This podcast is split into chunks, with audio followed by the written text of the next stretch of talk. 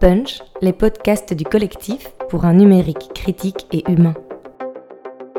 Saison 3, épisode 5, L'individu contemporain, un hyperlieu incarné, une conférence de Michel Lusso.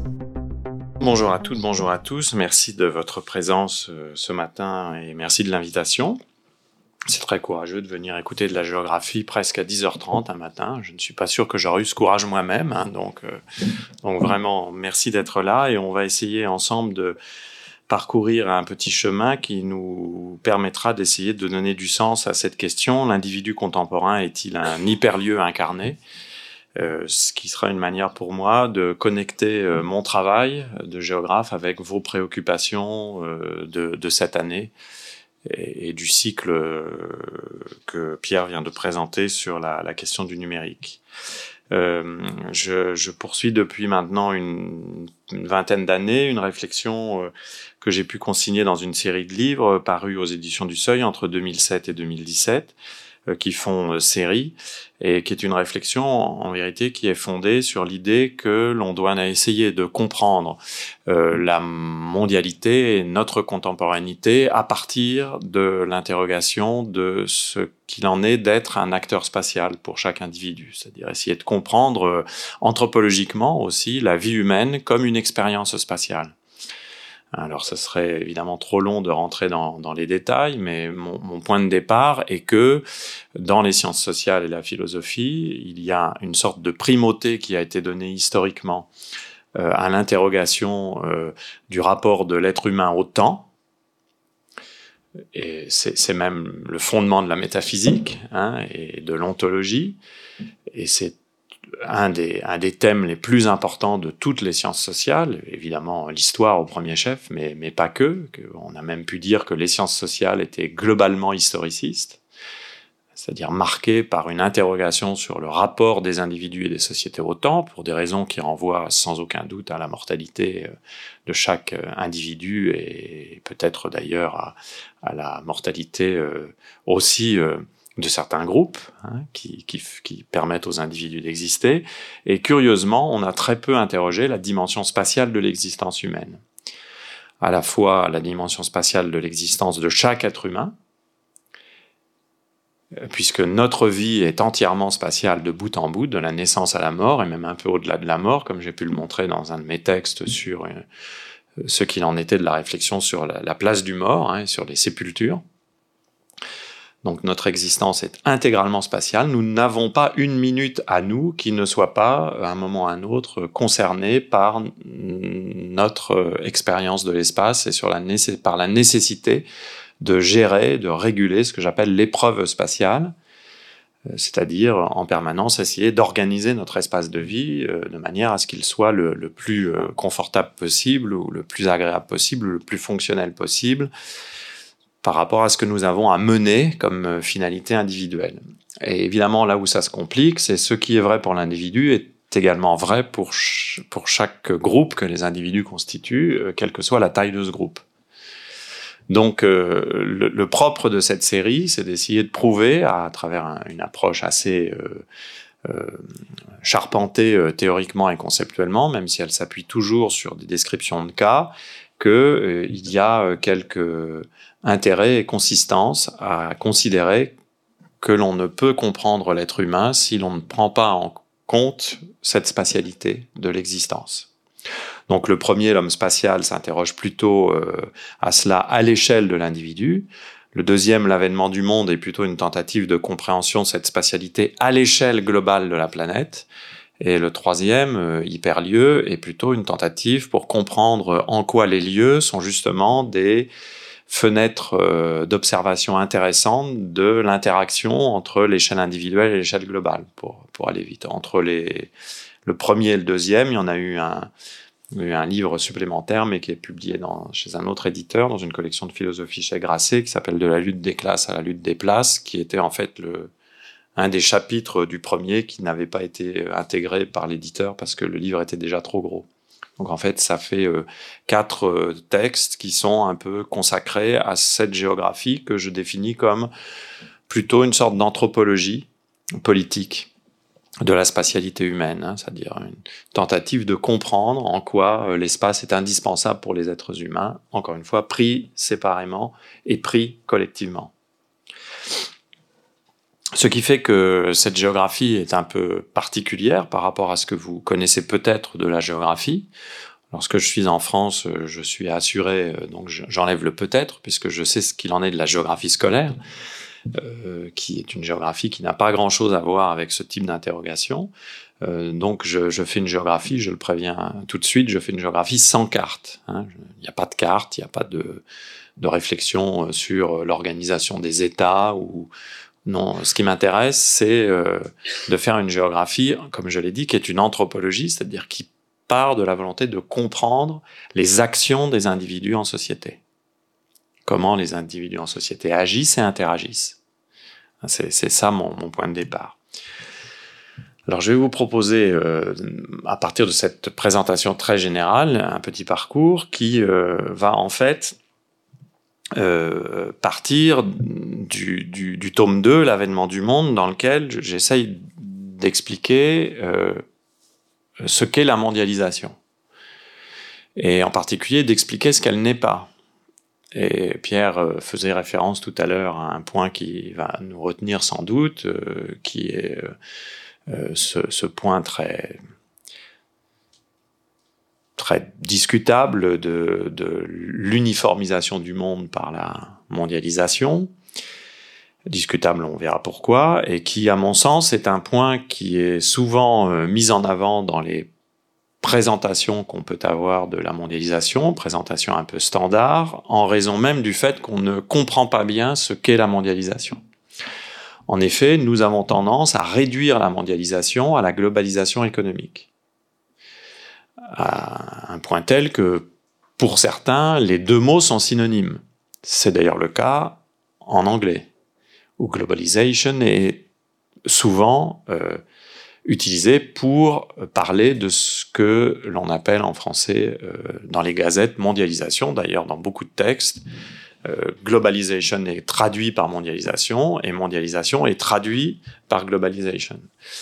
Euh, il se trouve que moi j'ai un problème, quand je traduis mes textes en anglais, je refuse que l'on traduise mondialisation par globalization. Donc les traducteurs ou ceux avec qui je discute me disent, ou les éditeurs me disent, mais c'est le mot.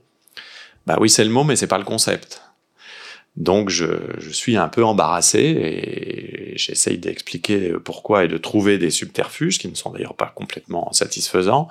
Mais je pense qu'il y a un risque de, de confondre globalisation et mondialisation parce que ça amène à ne s'interroger que sur un aspect du problème, c'est-à-dire la mondialisation comme euh, résultat, ce qui est déjà en soi une question à poser, hein, euh, comme résultat d'une euh, globalisation économique, c'est-à-dire d'un changement des régimes de production de valeur et de régimes de distribution de valeur et d'accès au marché. Cette globalisation économique, elle existe, bien entendu. Euh, elle est assez souvent contre-intuitive, hein, c'est-à-dire qu'on ne la connaît pas si bien que ça.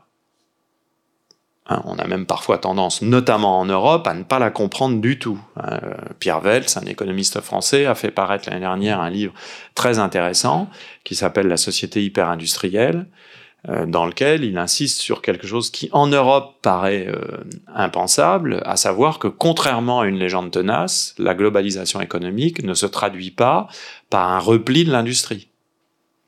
Au contraire, l'industrie n'a jamais été aussi prospère dans le monde dans toute l'histoire de l'humanité on n'a jamais autant produit d'objets manufacturés qu'en 2017 ou en 2018.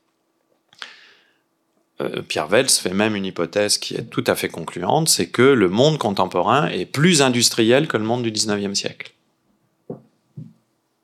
Sauf qu'il est industriel différemment, bien sûr, et que la géographie de cette industrie euh, est très différente, et d'ailleurs elle a comme caractéristique de ne plus être une géographie euh, stable au sens classique du terme, mais beaucoup plus une distribution dans des réseaux extrêmement complexes de systèmes de production qui sont eux-mêmes de plus en plus mobiles et qui sont eux-mêmes de moins en moins fixés par des géographies industrielles au sens où ici à Bruxelles, en Wallonie, dans le nord de la France, partout en Europe, on avait eu l'habitude de considérer comme les formes nécessairement stables de la production.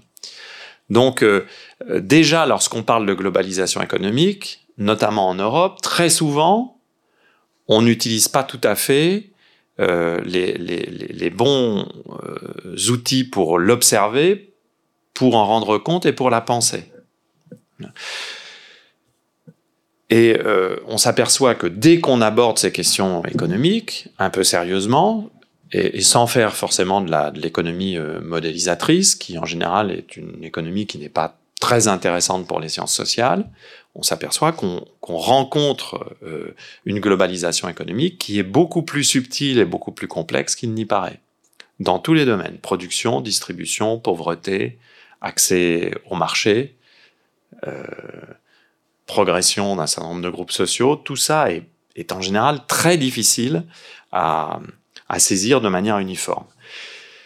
Mais de surcroît, cette globalisation économique, on peut considérer qu'elle n'est qu'un des vecteurs seconds d'un processus de mondialisation qui est beaucoup plus, pour le coup, global que la globalisation économique. Hein, quelque chose de beaucoup plus ample. Et ce que je propose, c'est de considérer la mondialisation comme une urbanisation généralisée des sociétés. La force euh, principale de construction du monde, c'est-à-dire cet espace social d'échelle planétaire qui n'avait pas d'existence avant les années 1950. Hein, donc dans l'avènement du monde, je pose une hypothèse qui paraît un tout petit peu euh, étrange. Je dis le monde n'a pas changé depuis 1950 puisqu'il n'existait pas avant. Il y avait des mondes, il y avait des réalités internationales, mais il n'existait pas quelque chose que l'on peut appeler le monde, donc un espace social d'échelle planétaire qui résulte du processus d'urbanisation. Et ce processus d'urbanisation euh, bouleverse l'ensemble des sociétés à toutes les échelles et crée une réalité géographique, sociale, économique, politique, culturelle, anthropologique qui n'a pas eu euh, avant les années 1950 euh, d'équivalent. Et euh, cela parce que il faut entendre urbanisation non pas au sens restreint d'un bouleversement des espaces et des paysages, ce que l'urbanisation est, incontestablement. Il ne faut pas entendre non plus l'urbanisation seulement comme un phénomène démographique, ce que l'urbanisation est aussi, et pas n'importe quel phénomène démographique, puisque nous avons passé les 50% de population statistiquement urbanisée depuis 2007. Nous en sommes aujourd'hui à 55-56%, nous irons jusqu'à 70% statistiquement urbanisés en 2050, au bas mot 7 milliards d'individus, sur 10 milliards de personnes, petite donnée à toujours remettre en, en, jeu, hein, parce que c'est pas facile de faire monde à 10 milliards. C'est quelque chose qui est évidemment un problème en soi. Et quand euh, sur ces 10 milliards, il y en a 7 qui de surcroît sont assemblés dans des ensembles statistiquement urbains, c'est encore plus euh, crucial. Euh, petite incise, entre 1900 et 2050, c'est-à-dire 150 ans, six générations, c'est vraiment rien hein, dans euh, l'histoire humaine. La population du monde aura été multipliée par six et demi, ce qui est déjà énorme.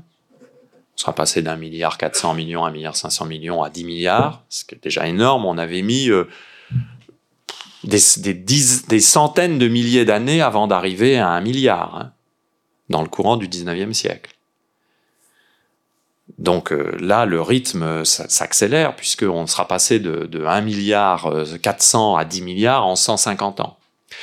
Et la population urbaine aura été multipliée par 35, statistiquement. Donc vous voyez déjà un géographe un peu euh, rudimentaire, comme le sont nécessairement tous les géographes, rappelle immédiatement ça, pour donner un peu de, substance à la réflexion que nous devons avoir. Mais de surcroît, l'urbanisation, ça n'est pas que cela. Parce qu'on peut considérer que l'urbanisation, c'est d'abord un processus de, diffusion généralisée de formes de vie urbaine. De, de genre de vie, si vous préférez. Forme est un concept un tout petit peu plus précis qui vient d'un philosophe allemand qui s'appelle Ludwig Wittgenstein et qui a l'intérêt de mêler au mode de vie, à la manière de vivre, au genre de vie, de mêler aussi les questions langagières parce que Wittgenstein était philosophe du langage, donc une forme de vie, c'est une, manière de vivre et les langages qui vont avec, si l'on peut dire. Et donc les cultures qui vont avec. Eh bien, l'urbanisation, c'est d'abord quelque chose à penser comme un ensemble de formes de vie ayant tous un air de famille, une parenté, ce qui fait que, euh, oui, euh, c'est quelque chose qui va nous mettre sur la, voie d'une certaine uniformisation, euh, ce qui fait qu'en habitant Bruxelles, habitant Lagos, habitant Singapour, habitant peut-être Pyongyang, habitant Washington, habitant Johannesburg, habitant Rio de Janeiro, habitant une petite ville du Chili, nos formes de vie, à chacun de ces habitants, vont avoir un air de famille. Et parmi ces airs de famille, nous y reviendrons peut-être, il y a évidemment celui que donne l'importance prise depuis maintenant finalement assez peu de temps, mais ça concorde assez bien avec les années 50, l'importance prise par le numérique.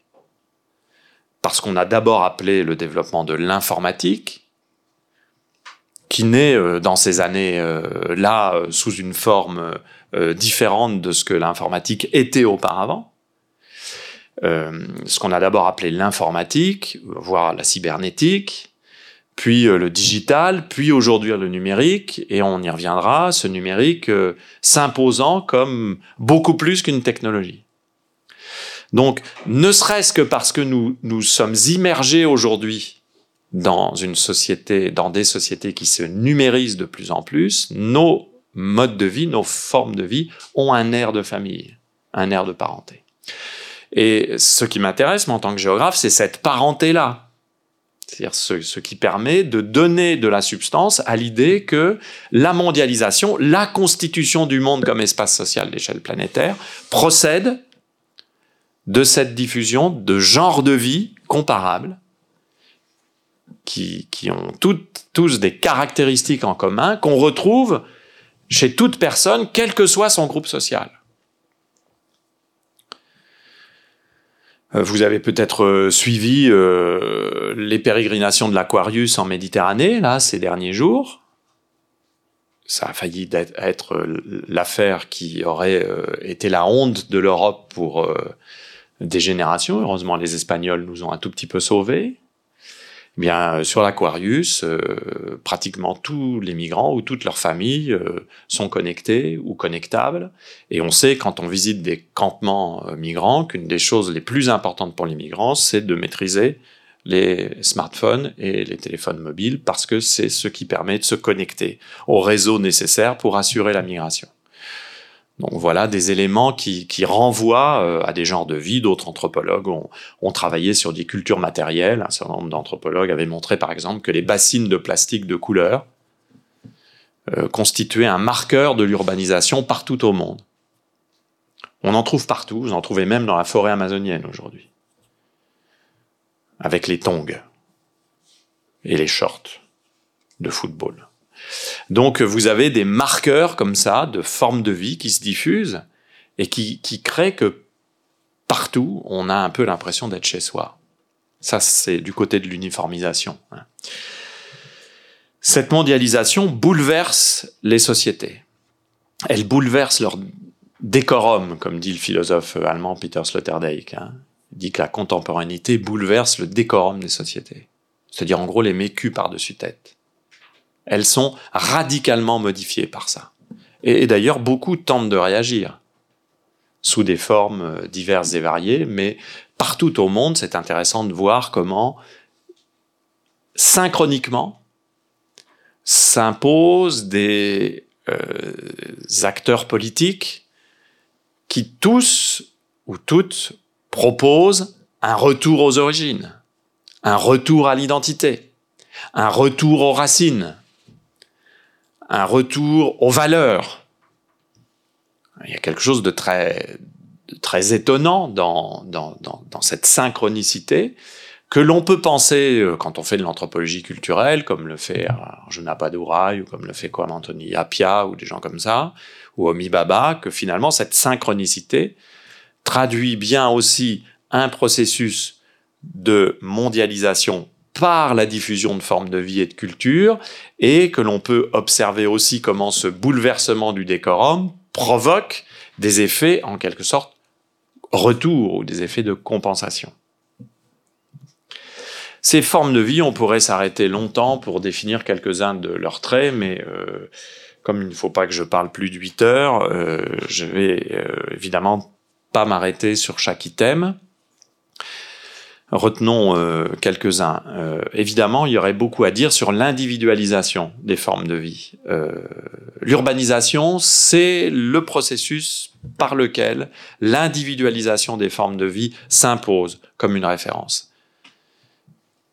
Même dans les sociétés holistes, c'est-à-dire même dans les sociétés où des pouvoirs forts, voire des pouvoirs dictatoriaux, voire des pouvoirs totalitaires, tentent de maintenir par-dessus tout l'idée, le simulacre de l'existence d'un groupe qui primerait sur tout le reste, on constate, quand on observe attentivement, la montée en puissance de l'individualisation.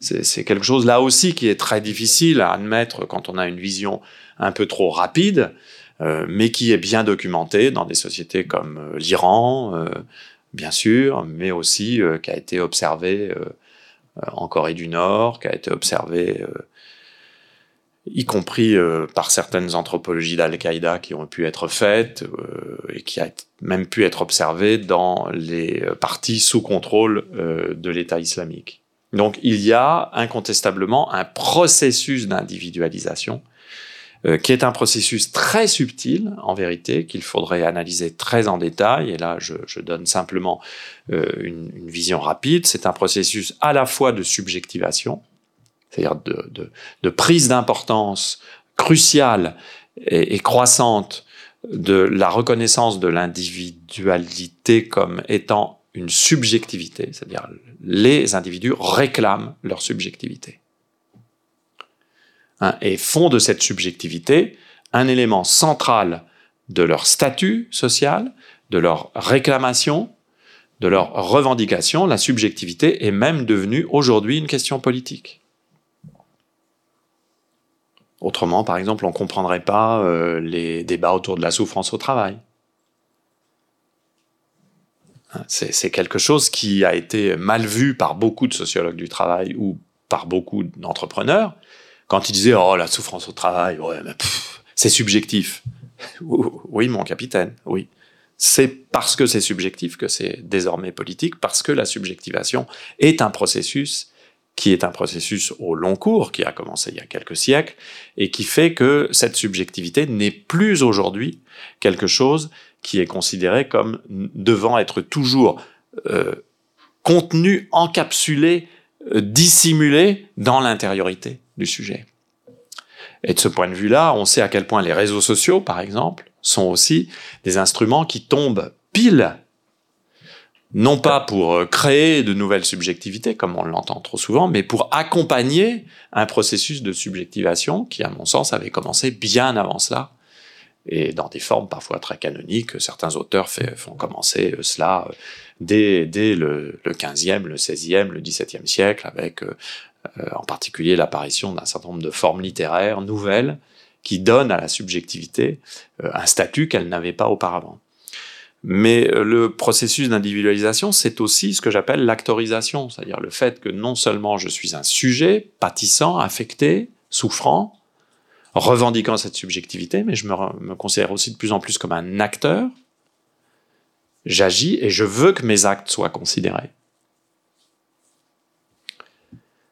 Je veux que ces actes soient pris en considération d'une manière ou d'une autre. Et puis, euh, euh, ce qu'on appelle l'individuation, qui est différent de l'individualisation. L'individualisation, c'est le processus vraiment global qui rentre dans cette mondialisation. L'individuation, c'est véritablement aussi le fait que euh, chaque personne se considère comme un individu, plus petite unité du social, du groupe, hein, et donne à cet individu aussi un certain nombre de droits nouveaux ou, revendiquent des droits qui n'avaient pas jusqu'à présent été euh, revendicables. Et euh, du côté de l'individuation, on aurait donc tout le processus historique de conquête de droits et de revendication de droits individuels de plus en plus spécifiques, voire de plus en plus singuliers.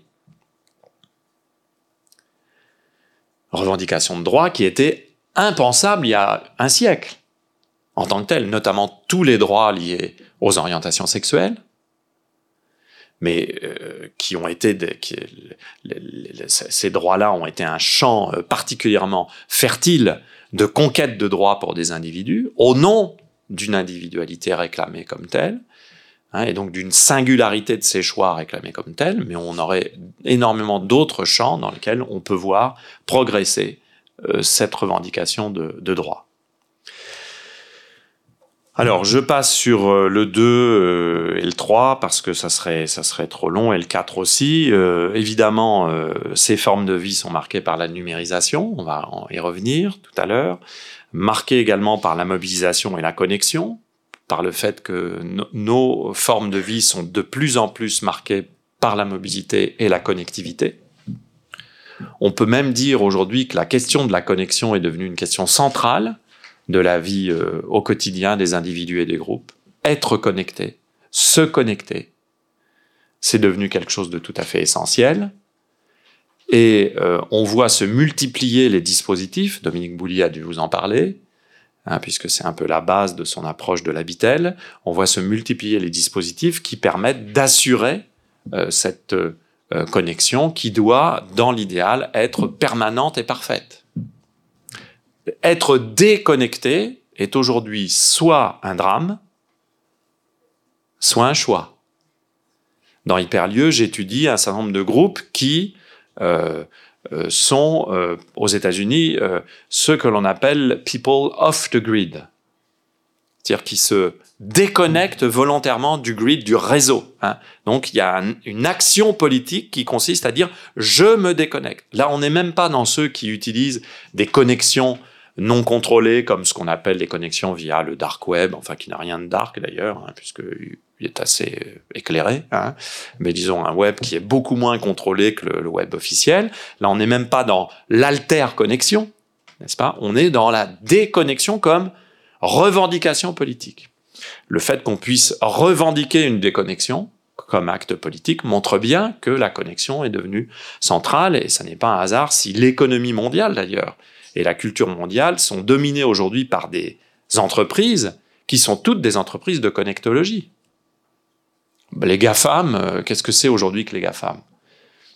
D'ailleurs, pourquoi Microsoft euh, n'a-t-elle euh, plus comme entreprise peut-être l'empire qu'elle avait dans les années 1980-90 C'est parce que Microsoft a peut-être un peu tardé à comprendre qu'on allait passer d'un monde client-serveur où on pouvait être le roi de la piste quand on fournissait des logiciels, un monde où ce qui allait être essentiel, c'était de fournir du contact. Ce qui n'est plus tout à fait le même métier, hein. ce qui n'est plus tout à fait la même chose. Le coup de génie de Google, à l'inverse, c'est d'avoir anticipé plus que les autres, et avec des modèles technologiques et économiques beaucoup plus solides, le fait que se connecter allait devenir tout à fait vital. Et le coup de force du smartphone et, le coup de génie de, des équipes euh, d'Apple et de Bill Gates, c'est d'arriver à, à faire d'un outil comme un téléphone beaucoup plus que ça, puisque ça devient une plateforme universelle de connexion. Et ça, c'est quelque chose qui a été très vite, puisque je vous rappelle que le premier smartphone euh, Apple a été vendu en juin 2007 à New York. Donc il y a un peu plus de dix ans seulement. Ça a été à une vitesse invraisemblable quand on y pense. Donc euh, la connectologie est la discipline reine du monde pour l'instant et personnellement je ne pense pas que ça va s'arrêter dans les huit jours.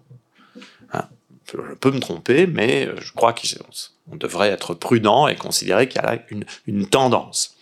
Et puis, euh, j'insiste souvent aussi sur le fait que les, formes de vie urbaine sont aussi marquées par la normalisation, c'est-à-dire la, multiplication des normes de plus en plus nombreuses. Euh, on ne peut plus aujourd'hui rencontrer euh, quelqu'un dans un monde professionnel quelconque, dans quelques pays du monde que ce soit, je fais l'expérience hein, avec les universitaires et quelques autres, qui ne vous disent pas, oh là là, il y a 20 ans, c'était beaucoup plus facile de travailler. Aujourd'hui. Il y a des normes, il y a des règles. C'est plus possible. On peut même plus euh, faire un truc simple sans que ça devienne est extrêmement complexe. Donc il y a un progrès de la normalisation, et c'est un progrès euh, dans lequel là aussi un certain nombre d'entreprises ont, ont, été euh, euh, très audacieuses et ont compris euh, l'intérêt de gagner des marchés par la norme. Et gagner des marchés par la norme, c'est quelque chose de tout à fait important. Et puis, euh, il y a également ce que l'on appelle euh, une puissance de la normation, ça c'est un concept de Michel Foucault, donc un concept plutôt de philosophie politique, qui est euh, l'autre aspect de la normativité, si vous voulez. La normativité, il y a la normalisation, la production de normes et la normation, c'est-à-dire la production de prescriptions et la diffusion de prescriptions qui visent à rendre les individus et leurs actes conformes à un modèle normatif, ce qui n'est pas tout à fait la même chose, hein, et qui peut dépasser le cadre de la seule normativité. C'est-à-dire faire en sorte que vous agissiez dans un cadre normal, c'est-à-dire vous ayez les bonnes attitudes, les bonnes pratiques, les bonnes manières de considérer l'existence, les bonnes manières de considérer votre rapport aux autres. Et là aussi, quand on, quand on regarde ce qui se passe sur le web et, le succès d'un certain nombre d'applications euh, web, on s'aperçoit bien que ce discours de normation, il est omniprésent. Hein, il est omniprésent à certains égards, certains auteurs, on peut dire d'ailleurs que euh, nos sociétés n'avaient jamais été aussi morales qu'aujourd'hui. Hein, que la moraline circule partout. C'est-à-dire que toute action devient euh, euh, intégrée dans un, ensemble de dispositifs de normation qui, qui, est euh, de plus en plus euh, pesant. Et d'ailleurs, c'est intéressant de voir comment, encore une fois, par exemple, les gens qui sont occupants d'une zone d'aménagement à défendre, hein, en France, vous avez l'équivalent en Belgique, hein, vous inquiétez pas, même si ça s'appelle pas forcément ZAD, donc des gens qui occupent des terrains pour lutter contre euh, une opération d'aménagement, pratiquement toujours, j'en parle dans Hyperlieu, pratiquement toujours, euh, entendent se réapproprier des marges et des libertés d'agir contre des modèles de normation trop prégnants. Euh, histoire intéressante aujourd'hui près Nantes, dans la zone où, la contestation de la construction d'un nouvel aéroport a été si efficace que ce nouvel aéroport a été euh, annulé.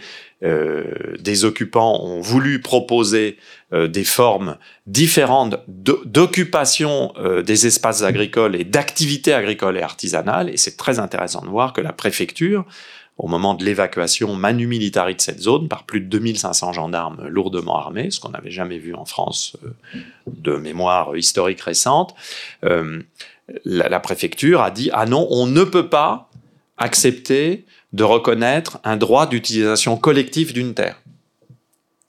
On ne peut reconnaître qu'un droit de propriété individuelle. Et il y avait là une sorte de, dilemme normatif qui, qui n'a pas été tranché vraiment en faveur des occupants. Dans ce cadre-là, comment comprendre le numérique? Puisque je me rappelle que votre sujet, c'est le numérique. Le numérique, c'est à la fois une prégnance nouvelle des cultures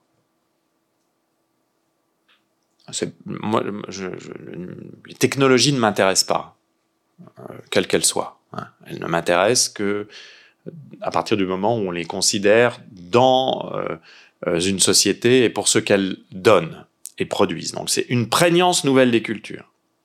Culture au sens anthropologique du terme, c'est-à-dire l'ensemble des euh, dispositions idéales et matérielles qui permettent à un individu de régir sa vie en société. Donc, c'est une prégnance nouvelle des cultures, mais c'est aussi un système de production de la société. Le numérique produit la société, contribue à organiser la société, à construire la société, à faire que la société présente certains traits, certains aspects différents de ce qu'elle avait avant l'existence du numérique. Euh, production des sociétés et, évidemment aussi production euh, euh, des valeurs, production des valeurs économiques. Hein. Euh, si vous prenez l'exemple, moi je ne sais pas, d'une entreprise comme Airbnb, voilà, vous voyez à quel point une entreprise comme celle-ci, qui est une entreprise qui n'existe pas sans le numérique, et sans la connexion, eh bien, elle est productrice d'un nouveau type de système économique, mais aussi productrice euh, d'une réorganisation du marché du logement, qui commence à poser problème dans beaucoup de villes. Je ne sais pas si c'est le cas à Bruxelles, mais je peux vous garantir qu'à Paris, Barcelone, Lyon, euh, New York, etc., ça commence à poser vraiment des problèmes, parce que ça soustrait un certain nombre de logements dans des situations où le marché du logement est déjà très tendu hein, au marché qui est celui euh, des habitants réguliers. Et avec un effet de masse qui n'est pas négligeable. Hein. Dans certains quartiers de Paris, on estime que euh, une minorité très substantielle de logements sont, sont, soustraits comme ça. Quand je dis une minorité, on dit parfois presque un quart des logements qui sont soustraits au fonctionnement ordinaire dans, un, dans une situation où le marché du, locatif est déjà extrêmement tendu. Donc ça a des conséquences en termes d'organisation du marché du logement, ça a des conséquences en termes de pratique, ça a des conséquences en termes euh, de, de relations euh, aux espaces urbains et aux quartiers, ça a des conséquences donc multiples. On est véritablement dans un processus de production, vous voyez, du social par euh, le numérique. Et puis c'est aussi un système de régulation, de pilotage et de contrôle des sociétés d'individus.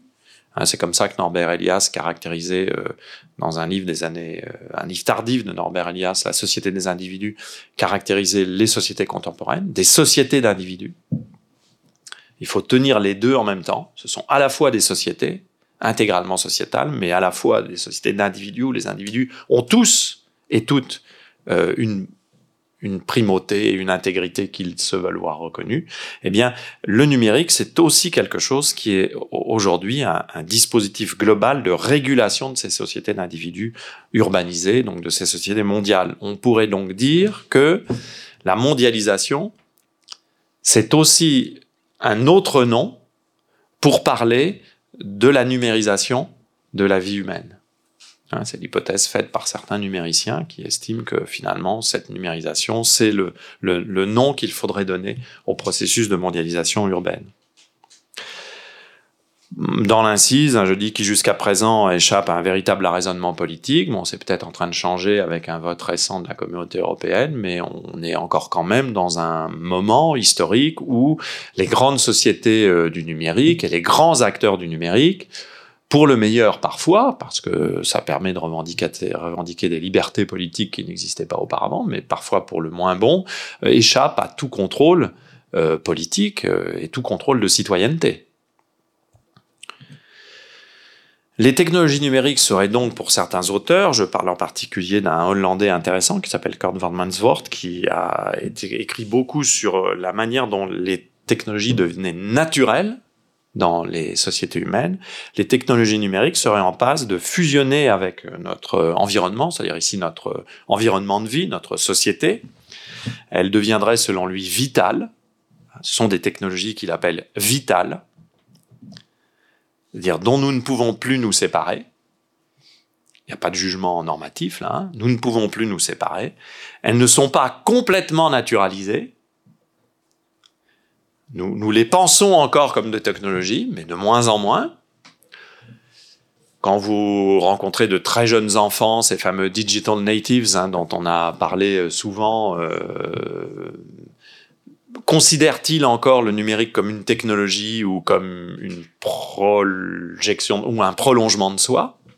La, question euh, mérite d'être posée. Et euh, ces technologies nécessitent toujours des apprentissages, mais des apprentissages qui, à bien des égards, ont ceci d'extraordinaire qu'ils sont beaucoup plus intuitifs et moins lourds cognitivement que d'autres apprentissages de d'autres technologies cognitives.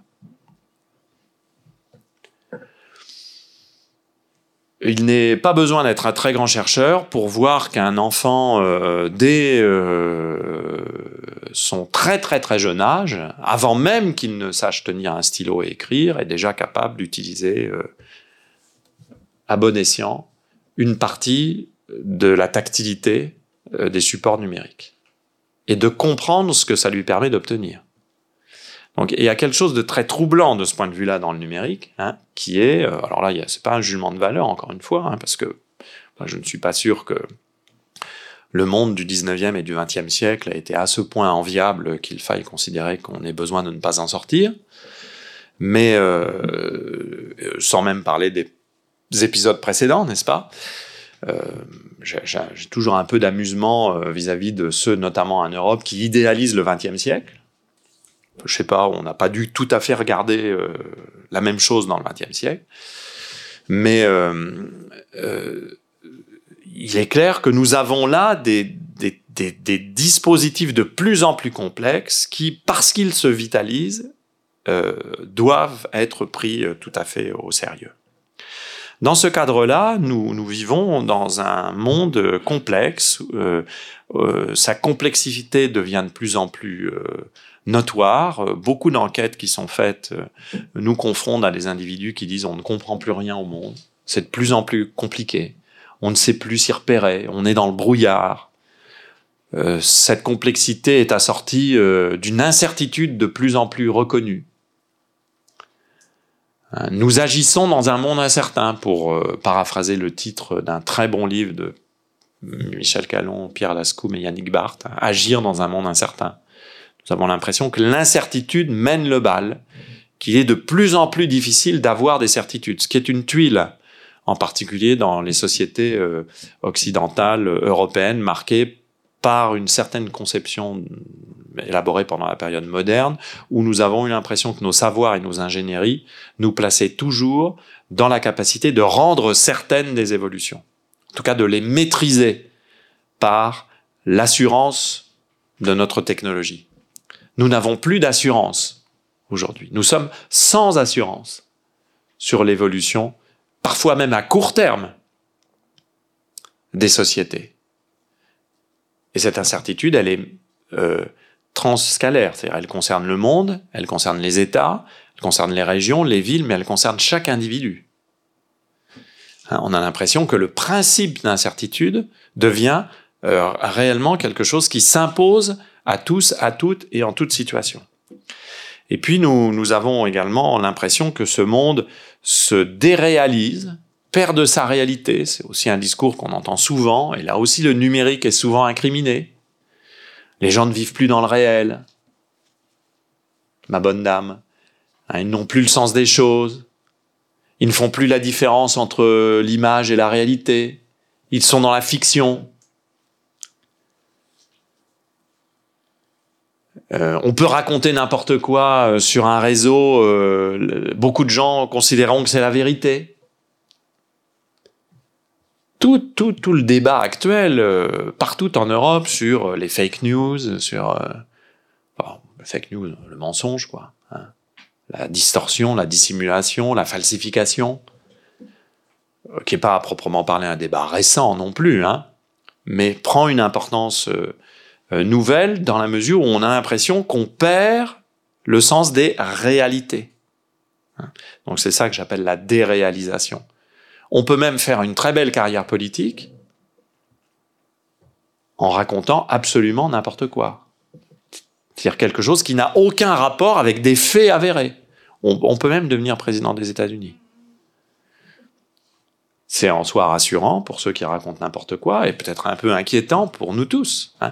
Donc vous voyez cette idée de déréalisation qui, commence à, prendre de l'importance et puis euh, cette idée aussi de d'uniformisation dont on parlait tout à l'heure et nous avons en retour de multiples preuves de la montée en puissance de l'angoisse du déracinement, de la perte de sens, de l'aliénation de nos vies contemporaines. Quelque chose qui est véritablement de l'ordre, pour parler comme euh, un grand viennois du XXe siècle, Freud en l'occurrence, quelque chose comme une, un malaise dans la culture, quelque chose comme un malaise dans la culture au sens anthropologique, c'est-à-dire dans nos manières d'envisager notre vie, qui euh, devient de plus en plus lancinant, pas partout au monde. Hein. Ça, c'est une, une attitude plutôt européenne et plutôt euh, de pays développés. Hein. C'est pas exactement le même type de discours qu'on entend dans d'autres régions du monde. Vous n'avez pas ces discours-là en Asie, par exemple. Vous avez des discours critiques, vous avez des discours de crise, mais vous n'avez pas les mêmes. Sans doute parce que leur, euh, leur rapport à la, à la domination n'est pas exactement le même. Je pense qu'il y a aussi quelque chose de spécifique pour l'Europe et pour les États-Unis, c'est que ce monde se complexifiant devient aussi un monde de plus en plus multipolarisé, hein, et même hétéropolarisé, c'est-à-dire des polarités partout, et que, euh, bon voilà, c'est une chose qui est souvent dite, mais il n'est pas facile pour les Européens et les Américains d'accepter l'idée qu'ils ne sont plus les maîtres euh, et les dominateurs de l'ensemble de la mondialité. Ils sont déjà à peine leurs propres maîtres à eux, donc on ne voit pas pourquoi euh, ils pourraient l'être du monde entier, mais c'est quand même quelque chose qui continue d'être difficile à accepter. Euh, on aurait de minces exemples de, cela un peu partout au monde aujourd'hui. Et de ce point de vue-là, l'analyse de l'élection de Donald Trump, par exemple, est très intéressante quand on voit effectivement la motivation de ses électeurs il y a quand même toujours quelque chose qui renvoie à l'idée de la puissance perdue. Et le, coup de génie de Donald Trump, ça a été Make America Great Again.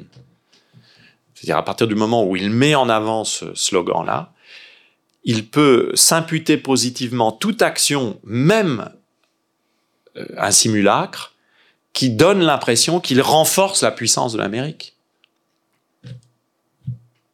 c'est ce qu'il fait au jour le jour. La politique de Trump, c'est au jour le jour renforcer en permanence l'idée qu'il redonnait de la puissance à l'Amérique. Et là, comme on, peut se contenter d'être dans le déclaratif, euh, ça peut durer assez longtemps. Puisqu'on verra euh, les midterm elections qui arrivent euh, aux États-Unis là dans quelques mois, on verra si Trump est le premier des présidents des États-Unis depuis longtemps, depuis Bill Clinton, si la mémoire est bonne, qui arriverait à ne pas avoir une défaite au moment de ces élections de mi-mandat c'est-à-dire voir sa majorité euh, balayée par euh, l'opposition. Si euh, c'est le cas, il va peut-être falloir s'inquiéter un peu. Hein. Quand on voit la manière dont agit Trump, c'est quand même assez inquiétant de se dire que peut-être une majorité d'électeurs va lui donner raison. Donc vous voyez, il y a, quelque chose qui, qui s'inscrit petit à petit, non plus comme un accident, mais comme une tendance, hein, comme des tendances lourdes auquel il faut ajouter les nouvelles inquiétudes de l'entrée dans l'Anthropocène, c'est-à-dire le fait que nous sommes aujourd'hui de plus en plus confrontés au caractère imparable du changement global, hein, du bouleversement de nos systèmes biophysiques. C'est-à-dire il y a de plus en plus quand même de difficultés, sauf encore une fois aux États-Unis ou dans certains pays d'Europe euh, dirigés par les populistes, euh, il y a quand même un peu une difficulté d'affirmer que euh, les systèmes biophysiques ne changent pas ou, ne sont pas dans, des, dans, des, dans des forçages liés aux, aux impacts des activités humaines qui poseraient problème. On peut toujours dire ça n'existe pas, mais ça devient quand même de plus en plus difficile à assumer cela. Dans ce cadre, j'ai fait l'hypothèse dans Hyperlieu que les lieux euh, étaient peut-être une réponse possible à ce malaise dans la culture. Et ce qui m'a intéressé dans l'étude des lieux, c'est que euh, l'étude des lieux, c'était euh, une étude qui permettait de redescendre à l'échelle de la pratique des individus et de me rendre compte que à l'échelle du processus de mondialisation, incontestablement, l'uniformisation progresse. Mais si l'on descend à l'échelle des lieux et à l'échelle de la pratique des individus, donc ce que j'appelle leur spatialité, eh bien, on s'aperçoit qu'en réalité, les processus de différenciation continuent d'exister. Et que nous avons donc là ce que Pierre a présenté tout à l'heure euh, de façon très juste, ce que j'appelle une mise en tension non pas une opposition. Hein, je, ne suis pas euh, adepte des pensées binaires et d'opposition. Je pense en vérité que la complexité des situations est liée au fait qu'il y a une mise en relation euh, de choses qui sont apparemment euh, paradoxales et antagonistes. Hein, c'est ce que la théorie de la complexité appelle l'ago-antagonisme, hein, la mise en lien de processus et de réalités apparemment divergentes si vous pensez euh, binaire, comme on a eu l'habitude de le penser euh, dans euh, la pensée européenne pendant très longtemps, avec du blanc, du noir, du oui, du non, du bien, du mal, de l'uniformisation, de la différenciation, si vous pensez binaire, vous considérez que les deux termes n'ont rien à voir entre eux.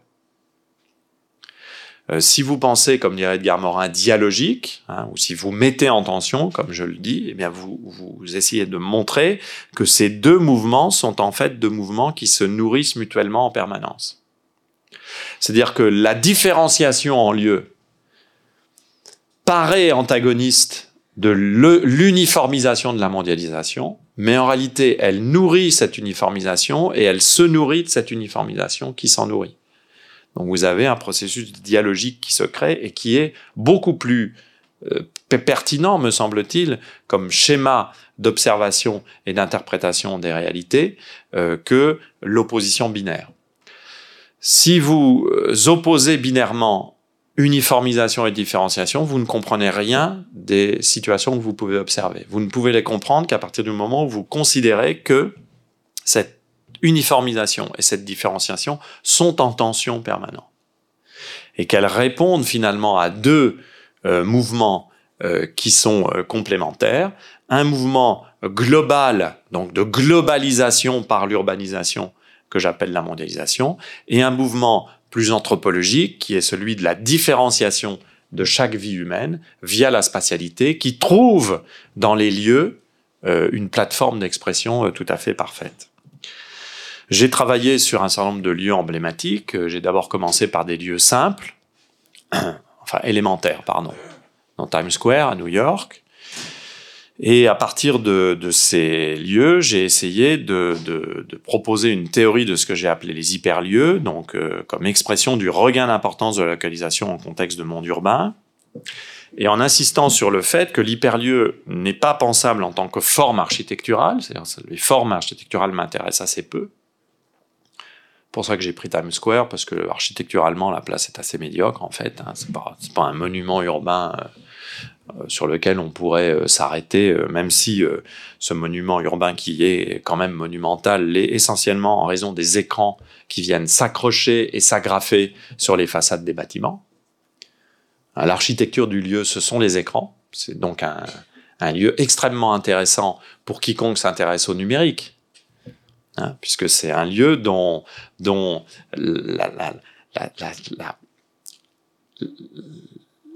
le squelette, en quelque sorte euh, euh, formel, est composé d'écrans numériques. Donc de choses qui ouvrent vers un au-delà du lieu. Des écrans d'une taille absolument invraisemblable, puisque Times Square est maintenant depuis euh, quelques années l'espace où l'on teste en permanence les plus grands écrans du monde, les nouvelles technologies, ce qui fait que maintenant, en plein jour, on peut avoir des bombardements d'images et que Times Square a réussi cet exploit d'être un lieu lumineux, numérique, même en plein jour. Donc c'est un, lieu de, c'est un lieu surex, quoi, comme quand on fait de la photographie. Il est toujours surexposé à la lumière. C'est donc un, un, espace lumineux très étrange euh, qu'est Times Square pour ça que je suis aussi parti de, ce lieu et j'ai essayé donc de, le penser. Donc ça n'est pas tant une forme qu'une situation de mise en système des individus et de l'environnement. Et c'est un, une, plateforme où l'individu vit ce que j'appelle les épreuves pratiques spatiales, d'un moment d'espace-temps. Et dans cette épreuve et dans ces hyperlieux, ce qui est intéressant, c'est qu'on voit la mise en tension, donc en, en dialogique, comme j'ai dit tout à l'heure, de choses qui sont apparemment contradictoires. Donc l'hyperlieu, c'est aussi une bonne fenêtre d'observation euh, de l'ago-antagonisme des sociétés euh, urbaines mondialisées, c'est-à-dire du fait que des choses apparemment contradictoires sont en réalité en dialogue.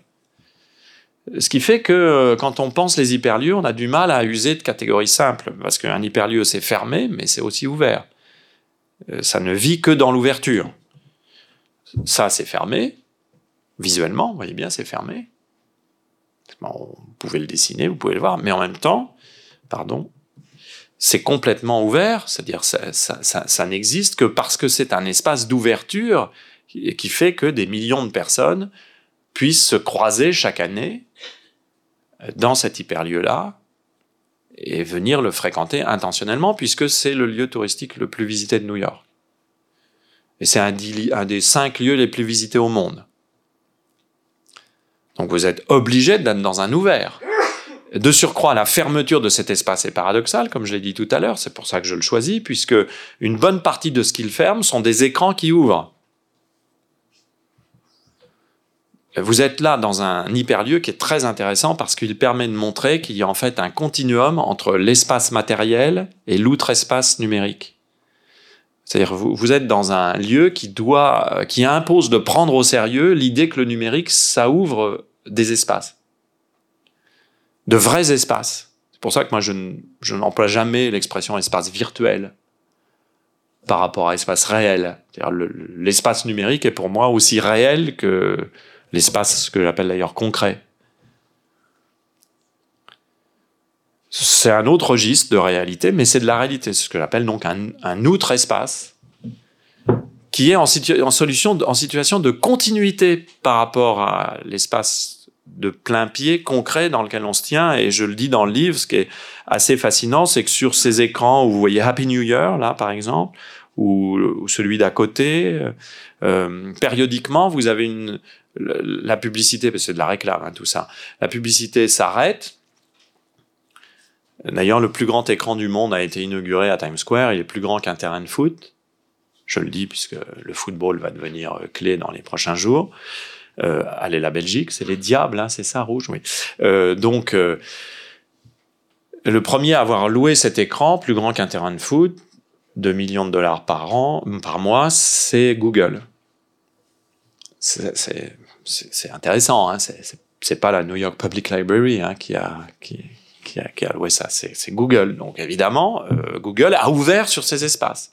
Et périodiquement, ça s'arrête, et il y a une caméra vidéo qui filme les gens sur la place. Et donc les gens sur la place vont devant l'écran et font des signes. Et certains même se filment en train de faire des signes ou font un FaceTime avec des gens restés en Europe ou ailleurs pour dire regarde où je suis, je suis en train de te faire signe, en faisant signe au monsieur qui me fait signe parce que c'est moi dans l'écran qui est ici. Vous avez donc des effets de mise en abîme qui sont absolument incroyables et qui sont tout à fait caractéristiques de l'époque. C'est-à-dire cette mise en abîme d'espace et d'outre-espace, on ne sait plus trop finalement où se situent les choses et peu importe, puisque vous avez là quelque chose qui s'ouvre et qui circule. Bon, cela étant, euh, si euh, euh, on a fait un tout petit peu d'études d'histoire de l'art sérieuse, ce que tout le monde devrait faire une fois dans sa vie, et de philosophie esthétique, on sait que la peinture de la Renaissance a comme caractéristique, grâce à la boîte perspective, d'ouvrir des espaces parcourables par l'œil. Hein. quel est le choc de la peinture perspective? C'est qu'elle ouvre des boîtes qui sont des espaces parcourables. Donc on peut commencer à, parcourir les choses pour aller derrière un mur, derrière un mur par l'ouverture d'une fenêtre, puis au-delà par le petit chemin qui va tout au fond.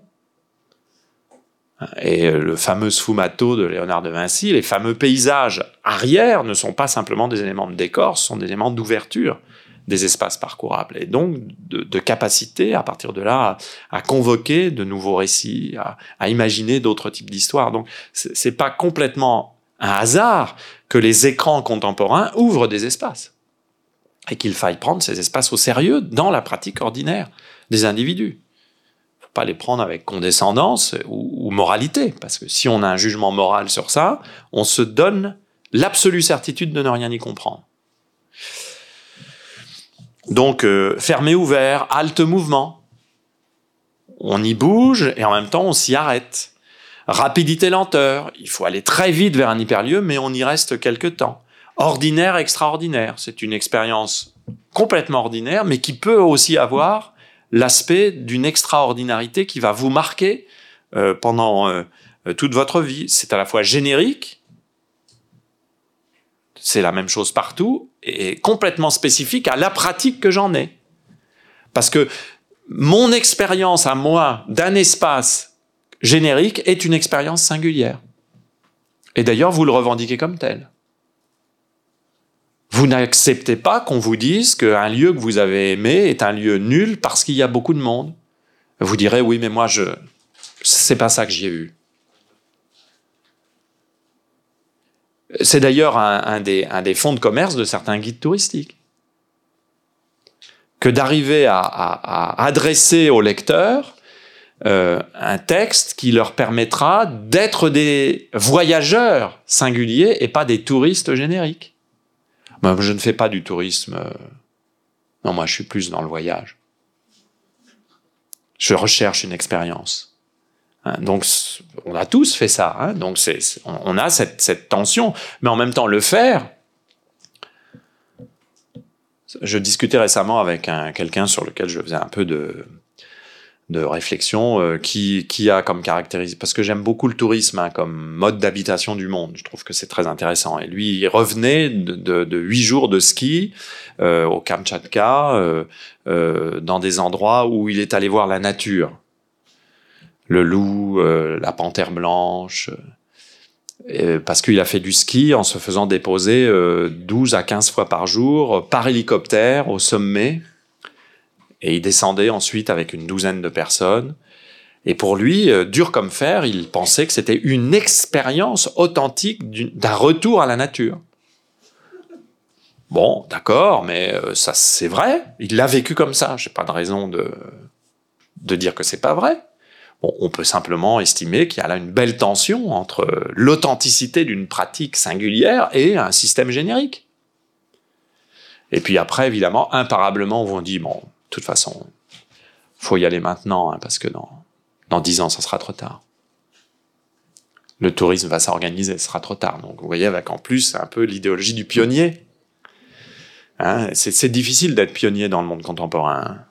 Ça devient de plus en plus compliqué, mais on, est assez inventif, hein, l'être humain, pour, euh, pour re- recréer des fronts pionniers. Regardez Elon Musk, hein, euh, essaye de recréer des fronts pionniers euh, en proposant du voyage dans l'espace. Hein, on essaye de recréer du, du, du pioneering, hein, donc de la capacité d'être les premiers.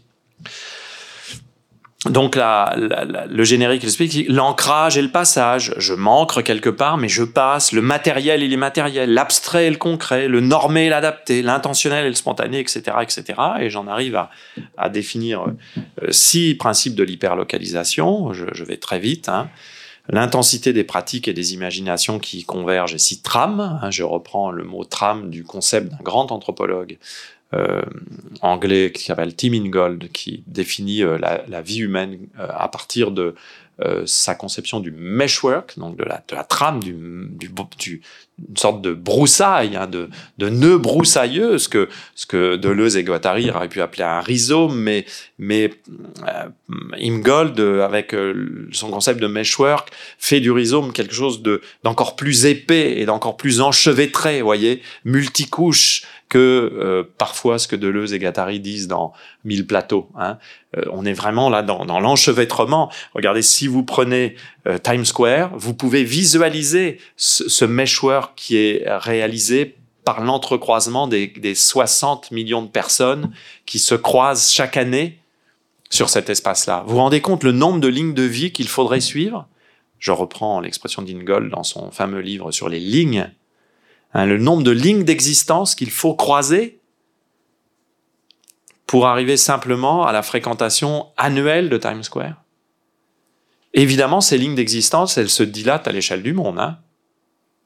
Elles viennent vraiment de partout. Donc, euh, l'intensité des pratiques et des imaginations qui s'y convergent s'y trament. Donc, un lieu, ça n'est pas un enclos, c'est une trame. Hein, C'est pour ça que je dis que c'est à la fois un ouvert et un fermé. Et c'est très intéressant, même si parmi vous certains sont architectes ou designers ou, urbanistes ou paysagistes, c'est très intéressant de considérer un lieu comme une trame ouverte et pas comme un enclos. Ça, ça change la manière de le concevoir et d'en débattre d'ailleurs. Hein, donc, euh, euh, caractéristique d'hyperspatialité. Bon, là, j'ai repris euh, l'hyperlien. C'est-à-dire une hyperspatialité, c'est une spatialité qui fait qu'on est toujours là et en même temps connectable ailleurs. Et ça, c'est vraiment quelque chose qui est caractéristique du monde contemporain. On me dit, oui, mais tes hyperlieux, Times Square, c'est comme les foires euh, au XIIIe siècle. Oui, bien sûr, il y a des caractéristiques qu'on retrouverait, sauf qu'il y a des choses qu'on ne retrouverait pas non plus.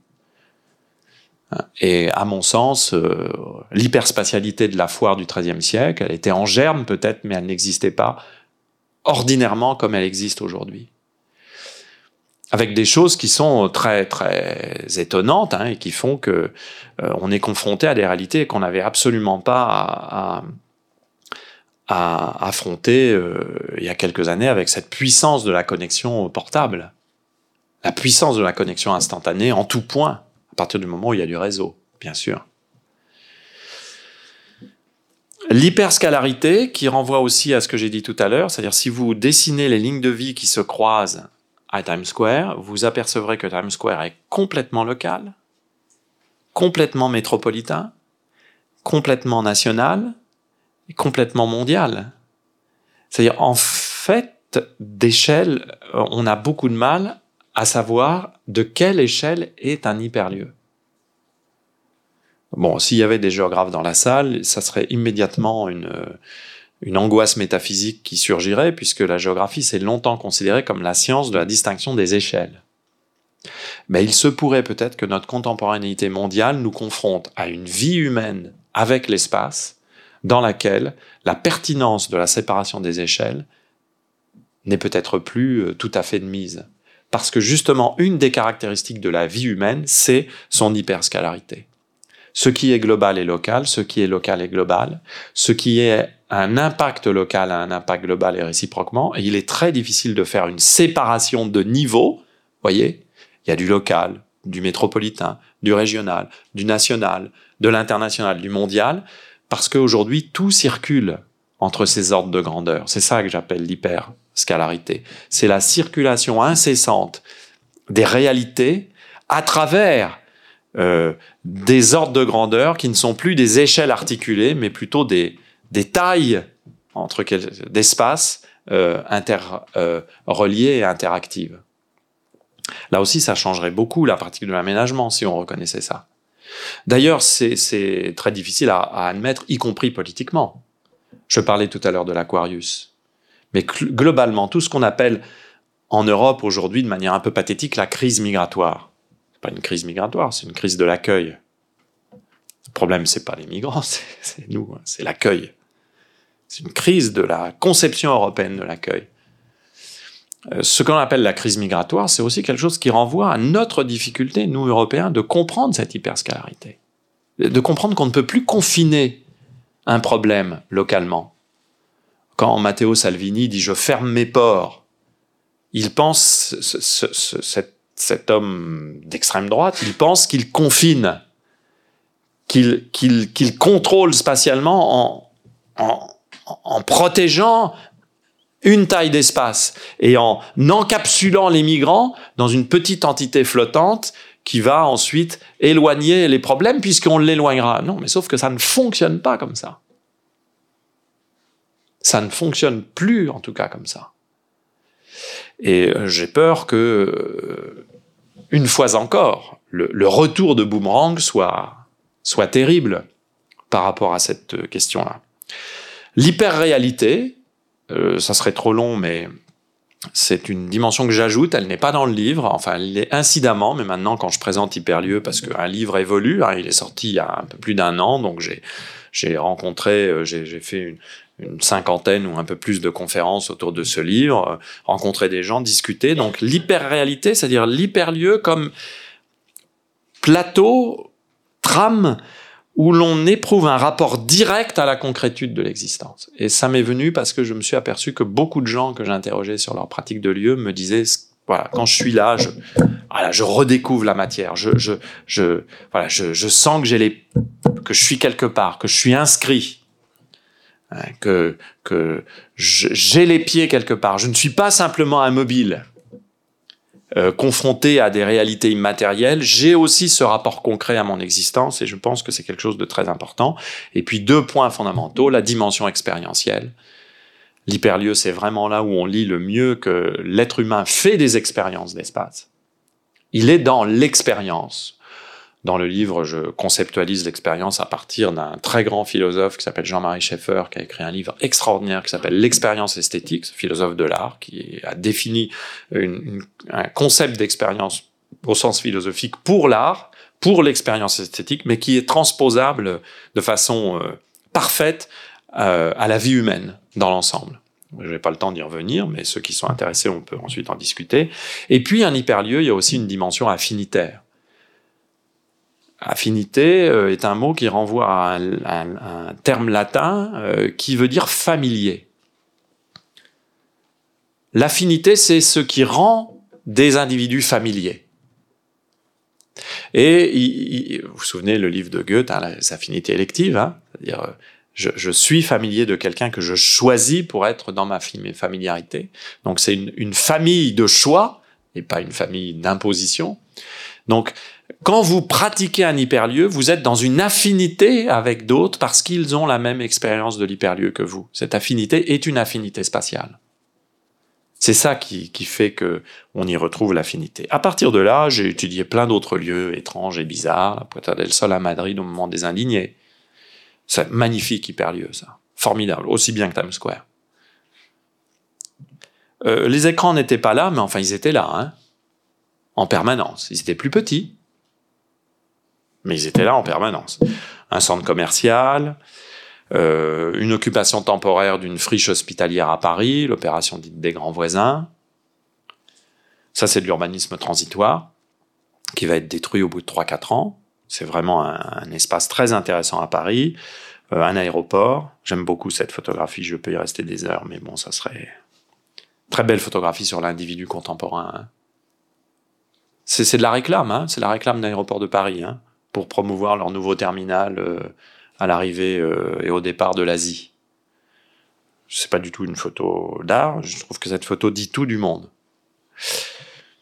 Bon, celle-ci, je l'aime beaucoup aussi, c'est une plage euh, aux Canaries. Et je passe parce que j'ai déjà été trop long, et je me pose la question de savoir comment vais-je pouvoir répondre à la demande de Pierre Eptine, à savoir quand même parler du sujet de l'année, et nous arrivons à l'individu hyperlieu incarné.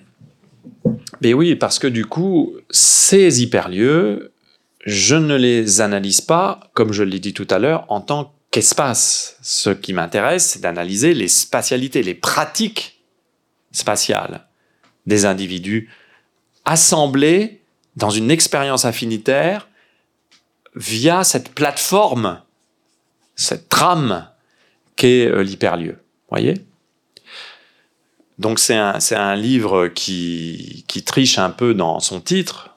Alors là, en général, l'auteur dit, vous savez, le titre, c'est pas moi, c'est l'éditeur. Qui triche un peu dans son titre parce que je, je, je, documente très peu des lieux, des formes spatiales, mais beaucoup plus des pratiques et des usages. En gros, c'est beaucoup plus un livre sur la spatialité et son rapport au local en contexte de mondialisation urbaine qu'un livre sur les lieux. Et donc je me dis, mais du coup, ces individus que j'observe dans leur spatialité d'hyperlieu, euh, qu'est-ce que je peux en dire du point de vue du numérique? Voilà, j'espère que c'est clair comment j'arrive à ça. Et j'ai raison de me poser cette question. Merci Pierre, parce que, parce que évidemment, euh, le numérique a quelque chose à voir avec les hyperlieux. D'ailleurs, vous avez vu qu'on ne peut sans doute pas déjà poser les principes de l'hyperlocalisation si nous n'étions pas dans une période historique où le numérique a autant d'importance. On peut donc dire que le numérique est une condition d'existence d'un hyperlieu. Donc, c'est tout à fait pertinent d'aller un peu plus loin dans l'interrogation sur le rôle du numérique. Et effectivement, en conclusion d'hyperlieu, je pose une question, c'est-à-dire euh, l'individu serait-il un hyperlieu incarné? Incarné au sens strict du terme, c'est-à-dire en chair et en os. Ça veut dire avec le numérique, l'individu ne deviendrait-il pas lui-même non pas un lieu, mais son propre lieu Hein, c'est en fait cela la question que j'analyse en quelques pages à la fin du livre, qui est une question euh, qui me paraît anthropologiquement, culturellement et politiquement extrêmement intéressante. Et il y a quelques arguments pour dire, hmm, en tout cas, euh, ça mérite qu'on observe ça avec attention. En effet, il est incontestable que depuis maintenant quelques décennies, avec une ampleur et une rapidité qu'on n'avait absolument pas imaginé dans les années 1990 encore. Euh, une des choses les plus faciles à faire, c'est de sortir les conclusions des travaux des années 90 qui, à la naissance du web ou à la naissance des nouvelles formes de communication portable, essayaient de tirer des plans sur la comète en disant mais que sera euh, le monde des nouvelles technologies d'information et de communication, comme on disait à l'époque, dans 20 ans?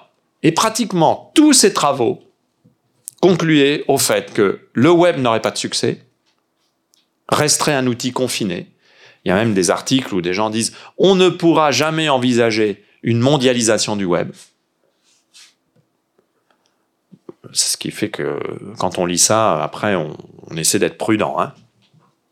Et j'ai moi-même participé à des travaux de réflexion sur l'individu et les nouvelles technologies d'information et de communication, où certaines conclusions de ces travaux étaient, bon, oui, les nouvelles technologies d'information et de communication mobile, individuelle et portable se diffusent. Oui, elles auront de l'impact, mais on peut se poser la question de savoir si elles pourront se diffuser socialement à l'échelle du monde, parce que sans doute que les coûts ne le permettront pas. Manque de bol, pour nous, ça n'est absolument pas ce qui s'est euh, réalisé, puisque l'équipement en téléphonie mobile est transclasse sociale. On constate aujourd'hui d'ailleurs même plus que ceux qui se déséquipent sont plus les riches que les pauvres. Euh, oui, parce que quand vous êtes très pauvre, être connecté, c'est plus important que quand vous êtes très riche, parce que quand vous êtes très riche, vous pouvez faire semblant de ne plus être connecté et solvabiliser la connexion via des prestataires. Vous vous payez un concierge. C'est rare que les migrants aient des concierges. Ont plutôt des CRS sur le dos, mais... Donc, euh, euh, vous voyez comment, à, quel point on a pu se tromper.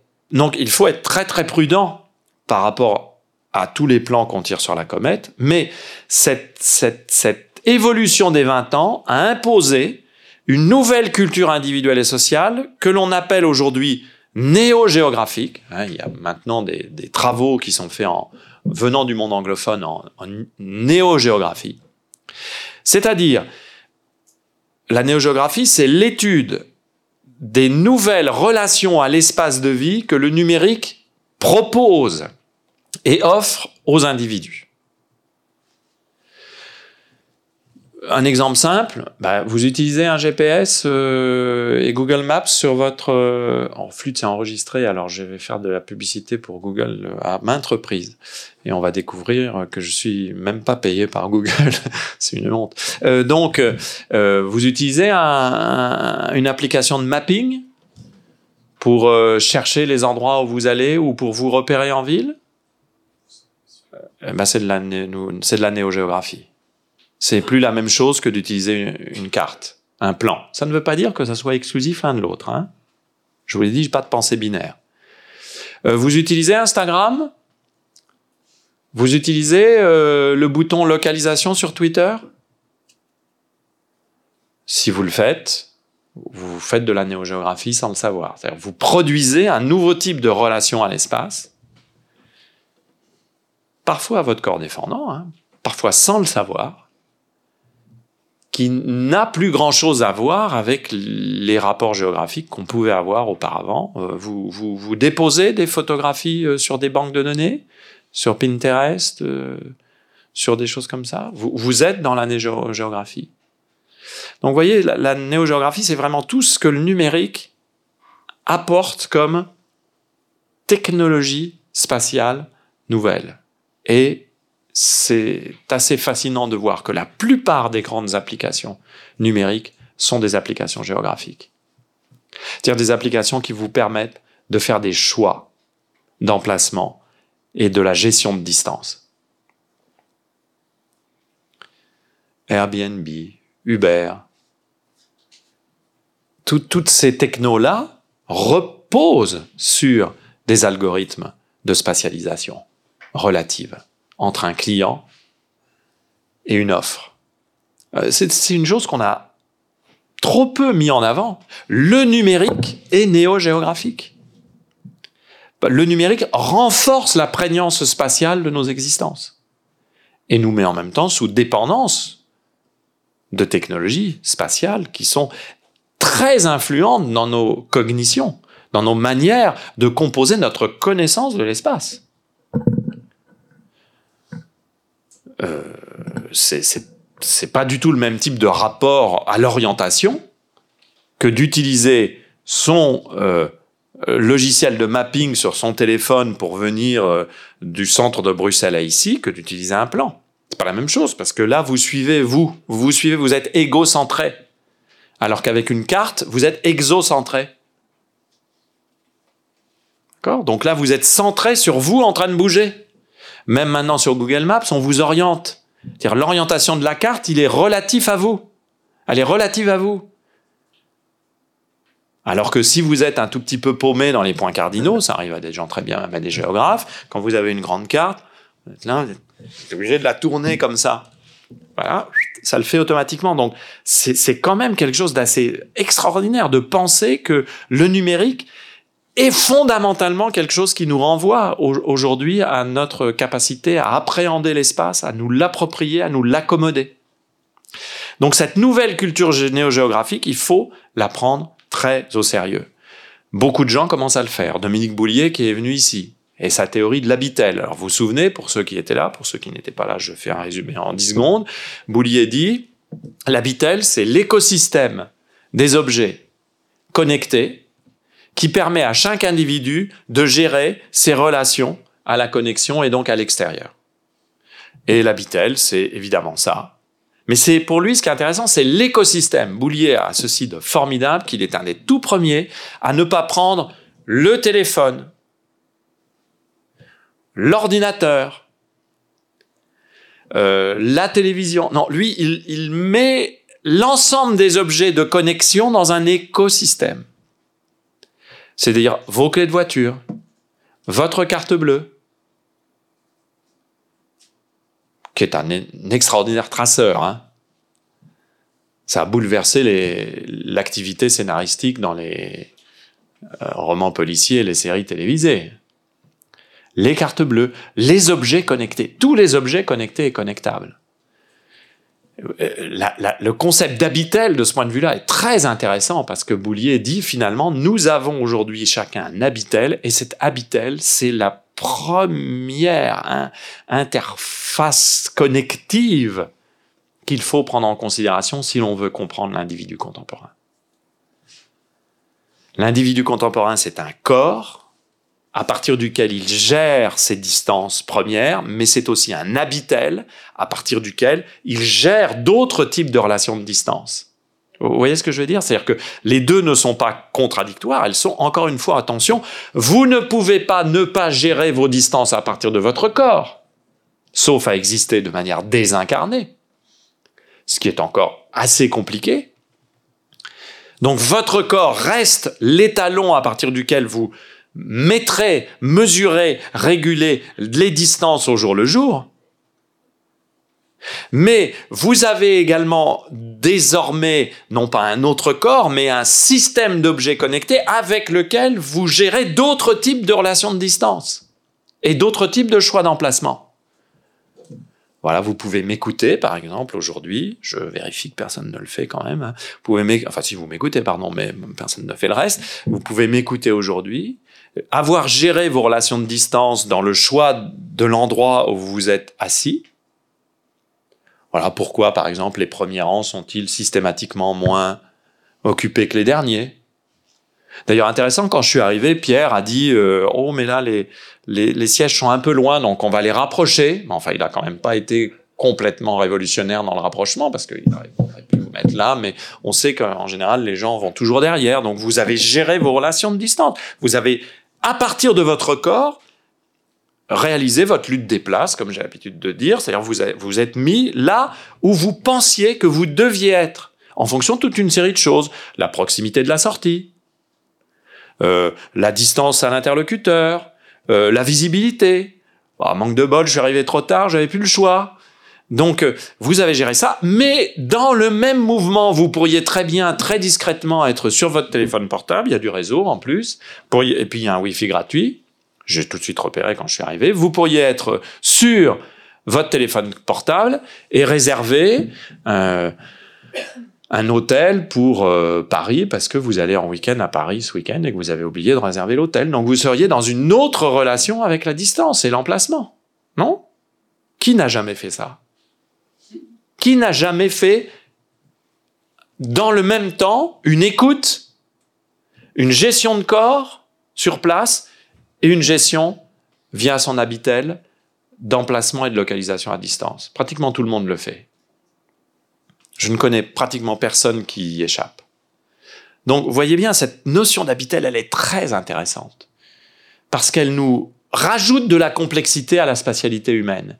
L'habitel, c'est ce qui permet de comprendre comment l'individu est à la fois pleinement un corps engagé dans l'action, concrètement dans des, dans des lieux et places où il se tient, et où il a régulé cette, cette place et cette tenue, est complètement également engageable dans une autre interaction, dans un autre espace, qui peut être tout à fait vital et décisif pour lui. Et tout cela synchroniquement.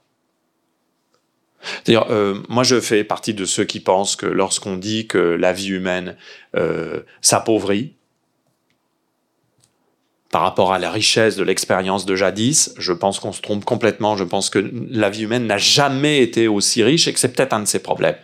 D'ailleurs, si elle n'était que de l'appauvrissement, on ne comprendrait pas pourquoi il y a des travaux tout à fait extraordinaires qui sont faits aujourd'hui en France euh, ou ailleurs. Par exemple, un, un auteur que j'aime beaucoup qui s'appelle Yves Citon, qui travaille sur l'écologie de l'attention. A-D-T-E-N-T-I-O-N si la vie humaine n'était pas plus riche que jamais de sollicitations de toutes sortes, pourquoi faudrait-il réfléchir à l'attention? C'est bien parce qu'il y a cette richesse que l'attention, ici et maintenant, pose problème. D'accord? C'est ça, c'est-à-dire que les questions d'arbitrage d'attention sont de plus en plus importantes, de plus en plus stratégiques. Donc, l'habitel fait partie de ce qui nous permet justement d'accéder à cela, et du coup, on peut faire une hypothèse qui est une hypothèse et que je vous propose comme une hypothèse, pas plus. L'individu ne deviendrait-il pas, en raison de tout cela, en lui-même et pour lui-même, une sorte d'hyperlieu, connecté, ubiquitaire. Un hyperlieu au sens où tout, tout y vient et tout en repart, donc une sorte de centralité chacun d'entre nous comme le centre du monde. En tout cas, le centre d'un monde, le nôtre. Un auteur de science-fiction euh, extraordinaire. Alors les auteurs de science-fiction, eux, ils ont compris avant les experts euh, beaucoup de choses. Qui s'appelle Isaac Asimov, a écrit euh, un texte, ça s'appelle, je crois, Sous les feux du soleil, dans lequel il imagine une société en partie hétérocentrique, c'est-à-dire où chaque individu est un centre. Moi, je trouve que cette hypothèse, elle est intéressante. Ne sommes-nous pas en passe de nous constituer en hypercentre de notre monde d'existence via euh, notre manière de vivre le monde mobile et connecté urbain contemporain? Ça ne veut pas dire que le monde disparaît avec un M majuscule. C'est d'ailleurs pour ça que dans mon livre, je l'appelle un M monde avec un M majuscule. Et j'y tiens à cette majuscule. Le monde, c'est l'espace social d'échelle planétaire. Mais nous avons notre monde avec un M minuscule. Notre monde, c'est un dérivé de la mondialité. C'est un dérivé du monde avec un M majuscule. Vous voyez ce que je veux dire? Le, Notre monde avec une minuscule, c'est un dérivé du monde avec une majuscule. Et ce monde, il est à la fois générique, il, comme je l'écris, il procède du genre humain. Il n'y a rien de plus ressemblant à un être humain qu'un autre être humain. N'en déplaise à ceux qui veulent produire de la dissemblance. Donc il est parfaitement générique, mais il est aussi parfaitement singulier, comme je l'écris ici. Il est porteur d'une idiosyncrasie, vieux terme de la philosophie très intéressant, hein, l'idiosyncrasie, les caractéristiques de ce qui est propre. Il possède une idiosyncrasie parfaite, puisque nous sommes notre propre référentiel. Donc cette idée que l'individu devient un hyperlieu incarné dans un corps et vient un habitel, Hein, c'est ça qu'il faudrait dire. Hein. Incarné mais via un habitel est une idée qui, au moins à titre d'hypothèse, mérite, me semble-t-il, d'être posée. Et qui, bien évidemment, doit être posée dans la perspective de mieux comprendre ce qu'il en est de l'habitation euh, contemporaine euh, de la planète. Voilà ce que je voulais vous proposer euh, en un peu plus d'une heure et quart. Excusez-moi d'avoir été trop long. Merci à vous.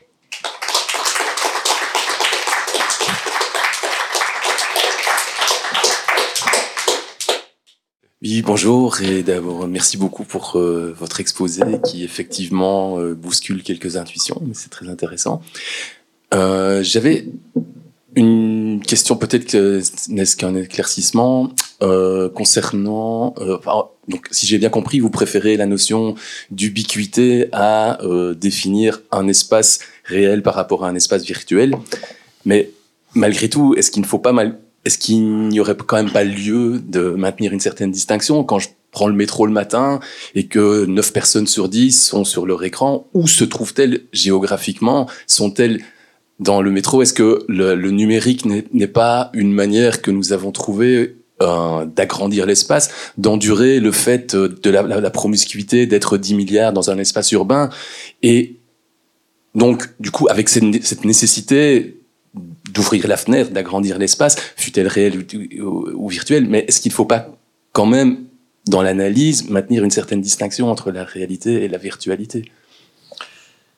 Alors, euh, merci de cette question. Euh, euh, oui et non, c'est là où ça devient compliqué. Oui, parce que analytiquement, c'est important de maintenir la capacité d'analyser de façon différentielle ce qu'il en est de sa présence euh, corporelle et physique euh, quelque part, et ce qu'il en est de sa présence euh, incorporelle ailleurs.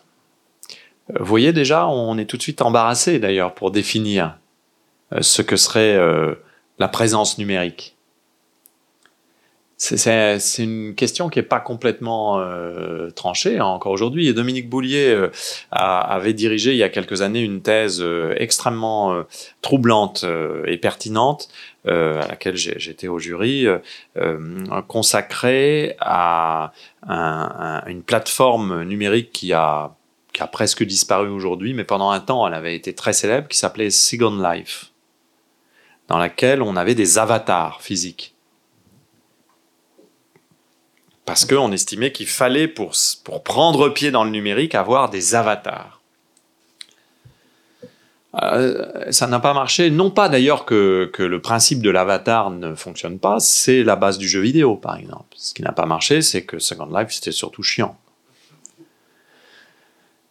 Mais euh, quel est le registre de la présence spatial qu'on a quand on bouge un de ces avatars sur un réseau ou dans un jeu en réseau C'est une question qui est, assez, assez troublante en fait, hein, qui, est une question euh, que qu'on peut aborder de manière très sérieuse, et, d'ailleurs elle est abordée de manière très sérieuse par l'anthropologie, la philosophie, toute une série de choses. Donc oui, bien sûr, il faut distinguer analytiquement. Et cependant, votre exemple est tout à fait intéressant dans la mesure où il montre bien que l'espace numérique, cet outre-espace, nous renvoie surtout à quelque chose que vous avez appelé agrandissement et que j'appellerais plutôt augmentation. L'augmentation des capacités spatiales. Et, vous posez une très juste question. Où est l'individu dans le métro aux heures de pointe quand il est sur son euh, téléphone? Et d'ailleurs, faut-il satisfaire les besoins d'individus d'être sur leur téléphone dans les métros? Il y a eu un grand débat à Lyon euh, pour savoir s'il fallait euh, équiper le métro de la 4G ou pas. Et il y avait des gens qui disaient non, non, il faut pas qu'on puisse être connecté dans le métro. Pourquoi? Bah Parce que les gens ne seront plus là. Ils se regarderont plus. Ils feront plus attention aux autres. Bon, ok. Euh, intéressant, hein, je, là, euh, je vous dirai pas mon point de vue, mais intéressant. Intéressant comme analyse. Donc, cette logique d'augmentation. Et du coup, là où je vous suis, c'est de dire que ce à quoi nous confronte ce tout petit exemple ordinaire, c'est la difficulté qu'il y a aujourd'hui de répondre à la question où? Les néogéographies ont ce site fascinant, c'est que ce sont des géographies où l'on ne peut plus répondre de façon claire à la question où. Et ce qui m'a intéressé dans les hyperlieux, c'est justement ça. C'est le fait que les hyperlieux, c'était sans doute aussi des, des, cas observables grâce auxquels on pouvait le mieux comprendre l'augmentation des possibles en matière de spatialité humaine. Et le fait que des choses qui étaient apparemment simples à traiter, je suis là, point barre, ne le sont plus tout autant parce que je suis là, point barre, mais je suis aussi connecté, circulant, contacté ailleurs. Et ça change beaucoup de choses. Euh, toute petite anecdote. J'étais à une soutenance de thèse il y a 15 jours, 10 jours, d'une jeune femme qui a fait une thèse tout à fait intéressante sur les pratiques spatiales à l'intérieur des véhicules de tramway a fait une thèse d'observation très très serrée sur comment on, interagit dans l'espace. Et ce qu'elle n'avait pas envisagé, c'est que euh, le, FaceTime a complètement bouleversé son protocole observationnel. Parce qu'elle a vu énormément de gens qui, même dans les tramways, dans les métros, étaient en train de converser avec d'autres et puis filmer, le, par exemple, filmer le, le wagon.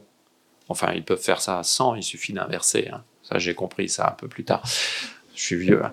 Et, donc, il y a un moment, une anecdote très amusante qu'elle narre en note de bas de page, c'est qu'elle est en train d'observer, de prendre des notes. Elle est en train d'observer une, jeune femme qui est en train de parler avec un correspondant euh, dans une langue étrangère, donc une touriste, dans un, tramway. Et puis, euh, euh, visiblement, ensuite, cette personne commence à filmer le tramway.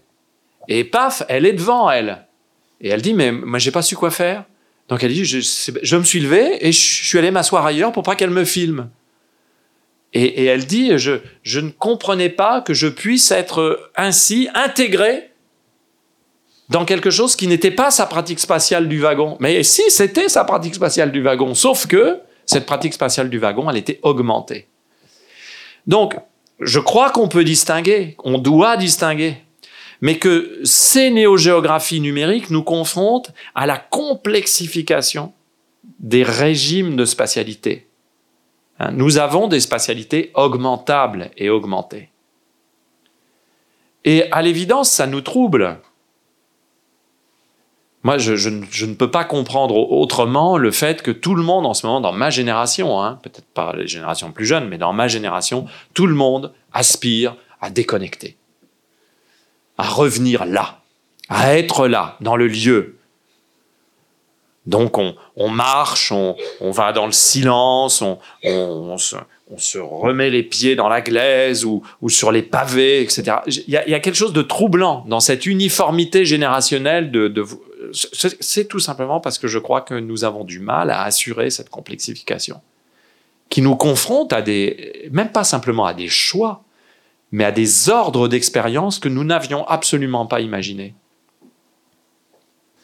Je voulais savoir si le, concept d'hyperlieu était quelque chose dans le prolongement du concept d'hétérotopie de, Foucault avec le, numérique en plus, ou bien est-ce que c'était, ou bien c'est quelque chose de, vraiment différent? Est-ce que les hétérotopies vont avoir des tendances à disparaître parce qu'on va être toujours hyper connecté euh, partout?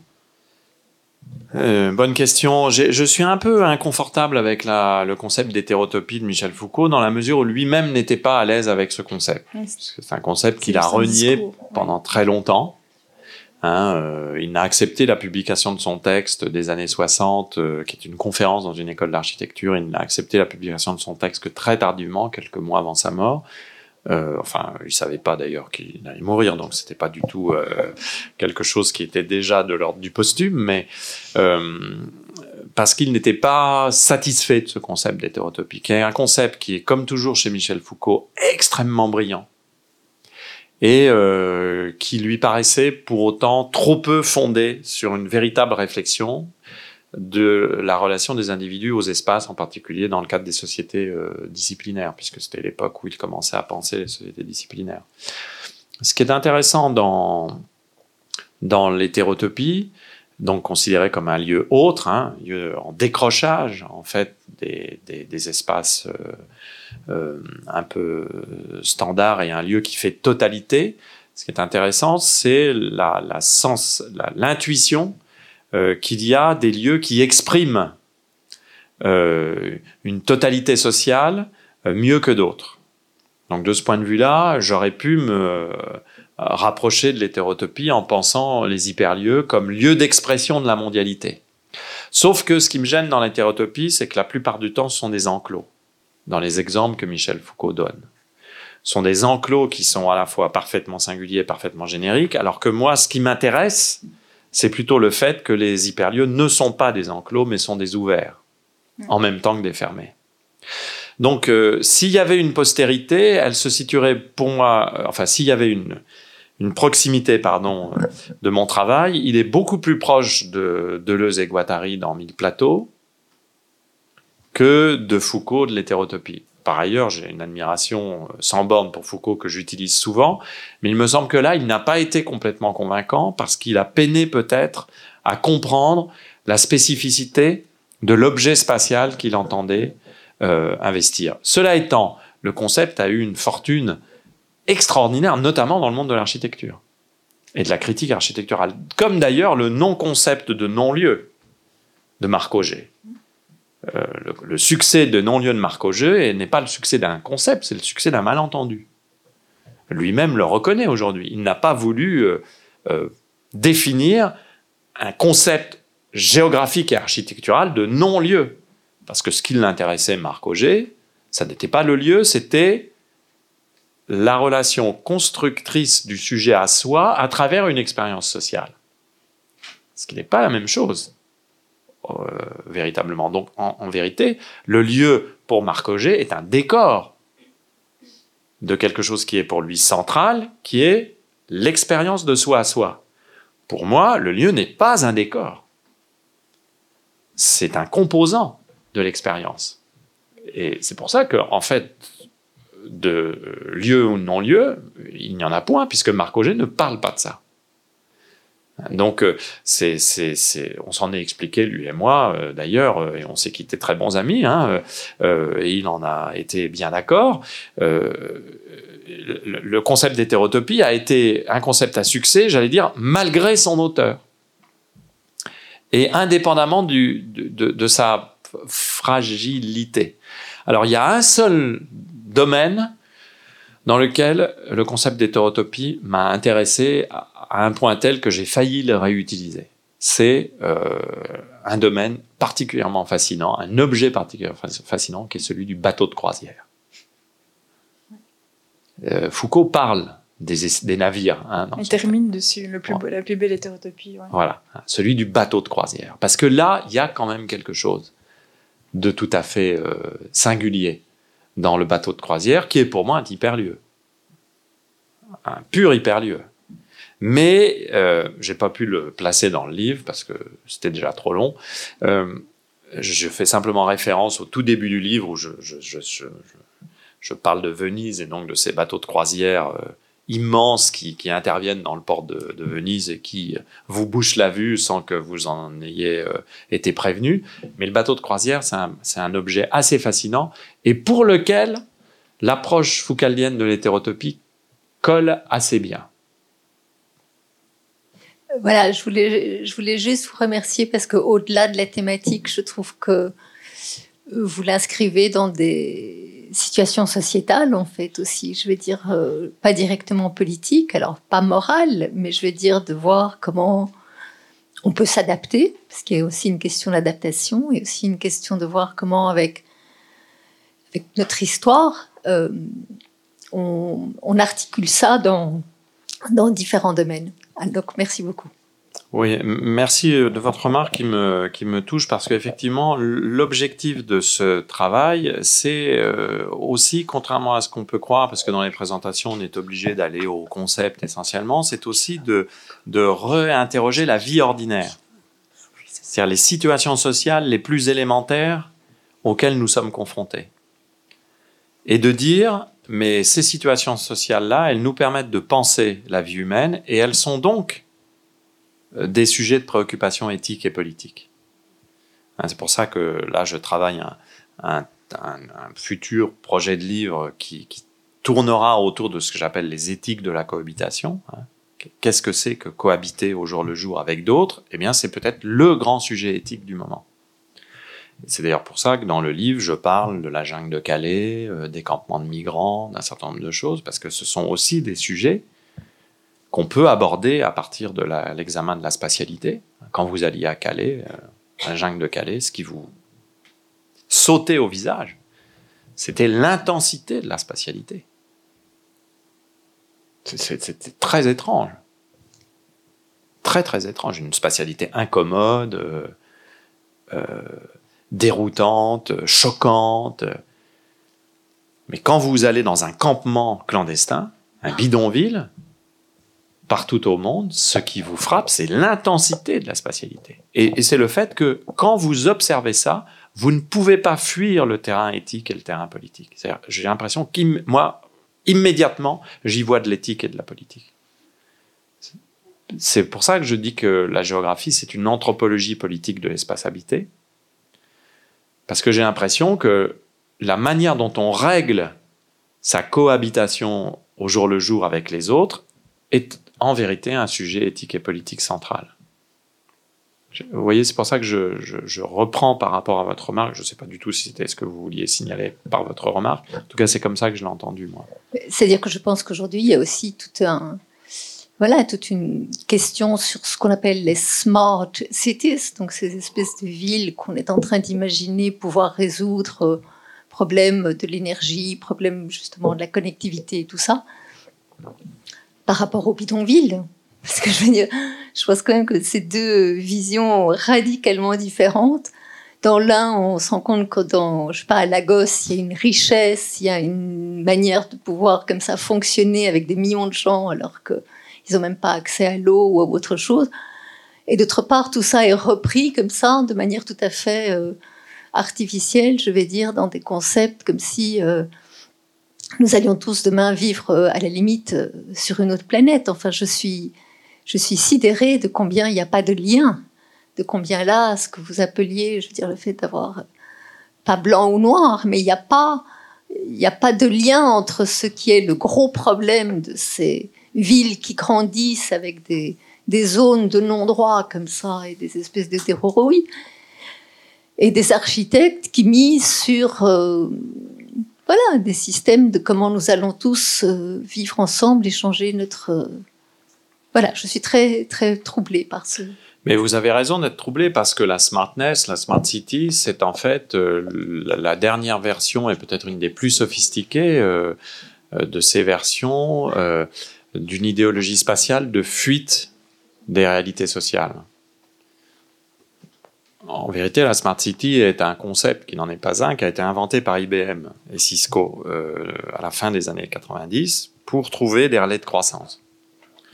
Donc, euh, le, mirage de la Smart City, c'est de faire penser qu'on va régler tous les problèmes urbains euh, par le biais d'une technologie qui serait appliquée euh, uniformément sur un espace et qui, par la seule force de ses capacités technologiques, réglerait miraculeusement tout, problème. Hein, il y a une sorte d'utopie technologique qui est très très étrange dans la Smart City, mais qui est sous-tendue par une vision qui est une vision entrepreneuriale et qui est sous-tendue par aussi le renoncement des gouvernements publics à faire de la politique à partir des questions de cohabitation. Parce que finalement, c'est quand même un comble que certains gouvernements locaux prétendent régler les questions d'inégalité sociale ou les questions environnementales par le développement d'une politique de smartness, de smart city, sans même avoir la moindre politique sociale ou la moindre politique euh, environnementale. C'est ça aussi qui est, qui est, étonnant dans la Smart City. C'est le dernier avatar d'une vision euh, qui s'est imposée dans les années 80-90, qu'on a pu appeler euh, néolibérale financiarisée du développement urbain, mais qui est d'abord une vision politique. Moi, je ne suis pas contre la smartness. Euh, je ne suis pas contre les technologies. Ce qui m'interroge, c'est quand les technologies deviennent le substitut à toute autre prise de position sur les problèmes politiques de la cité aujourd'hui.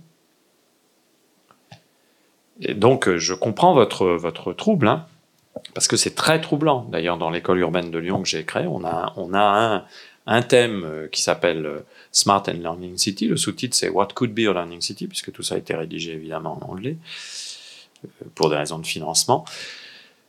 Et euh, c'est pour ça que nous, on essaye de promouvoir non pas euh, l'approche par le smart, par la technologie, mais l'approche par le learning, c'est-à-dire par l'apprentissage.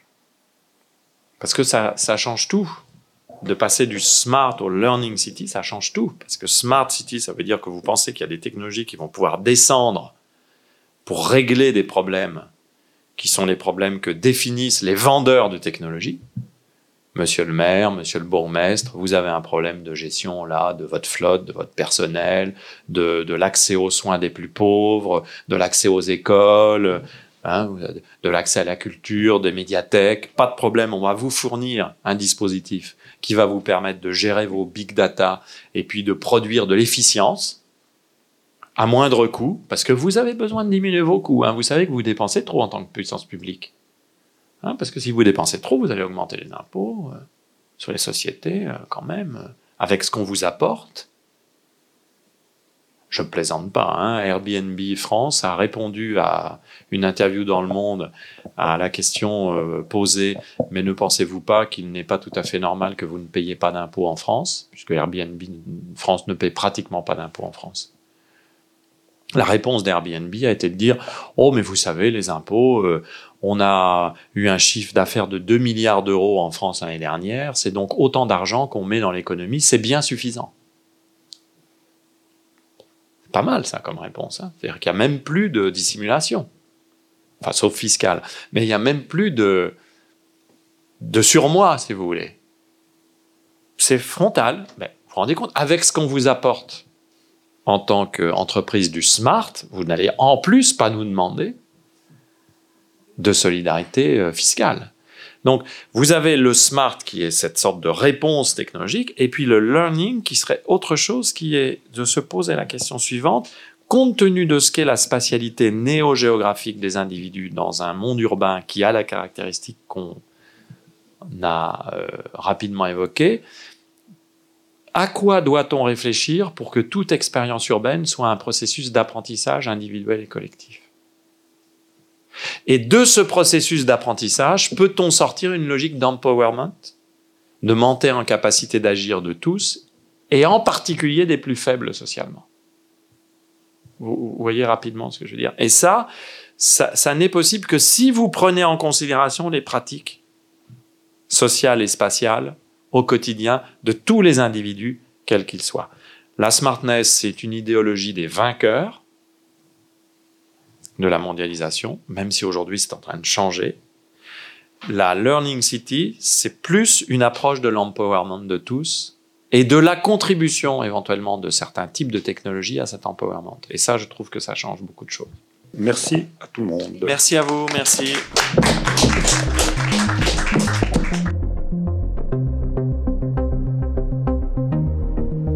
Punch continue. Découvrez tous nos épisodes sur pointculture.be, Arte Radio et toutes les plateformes de podcast.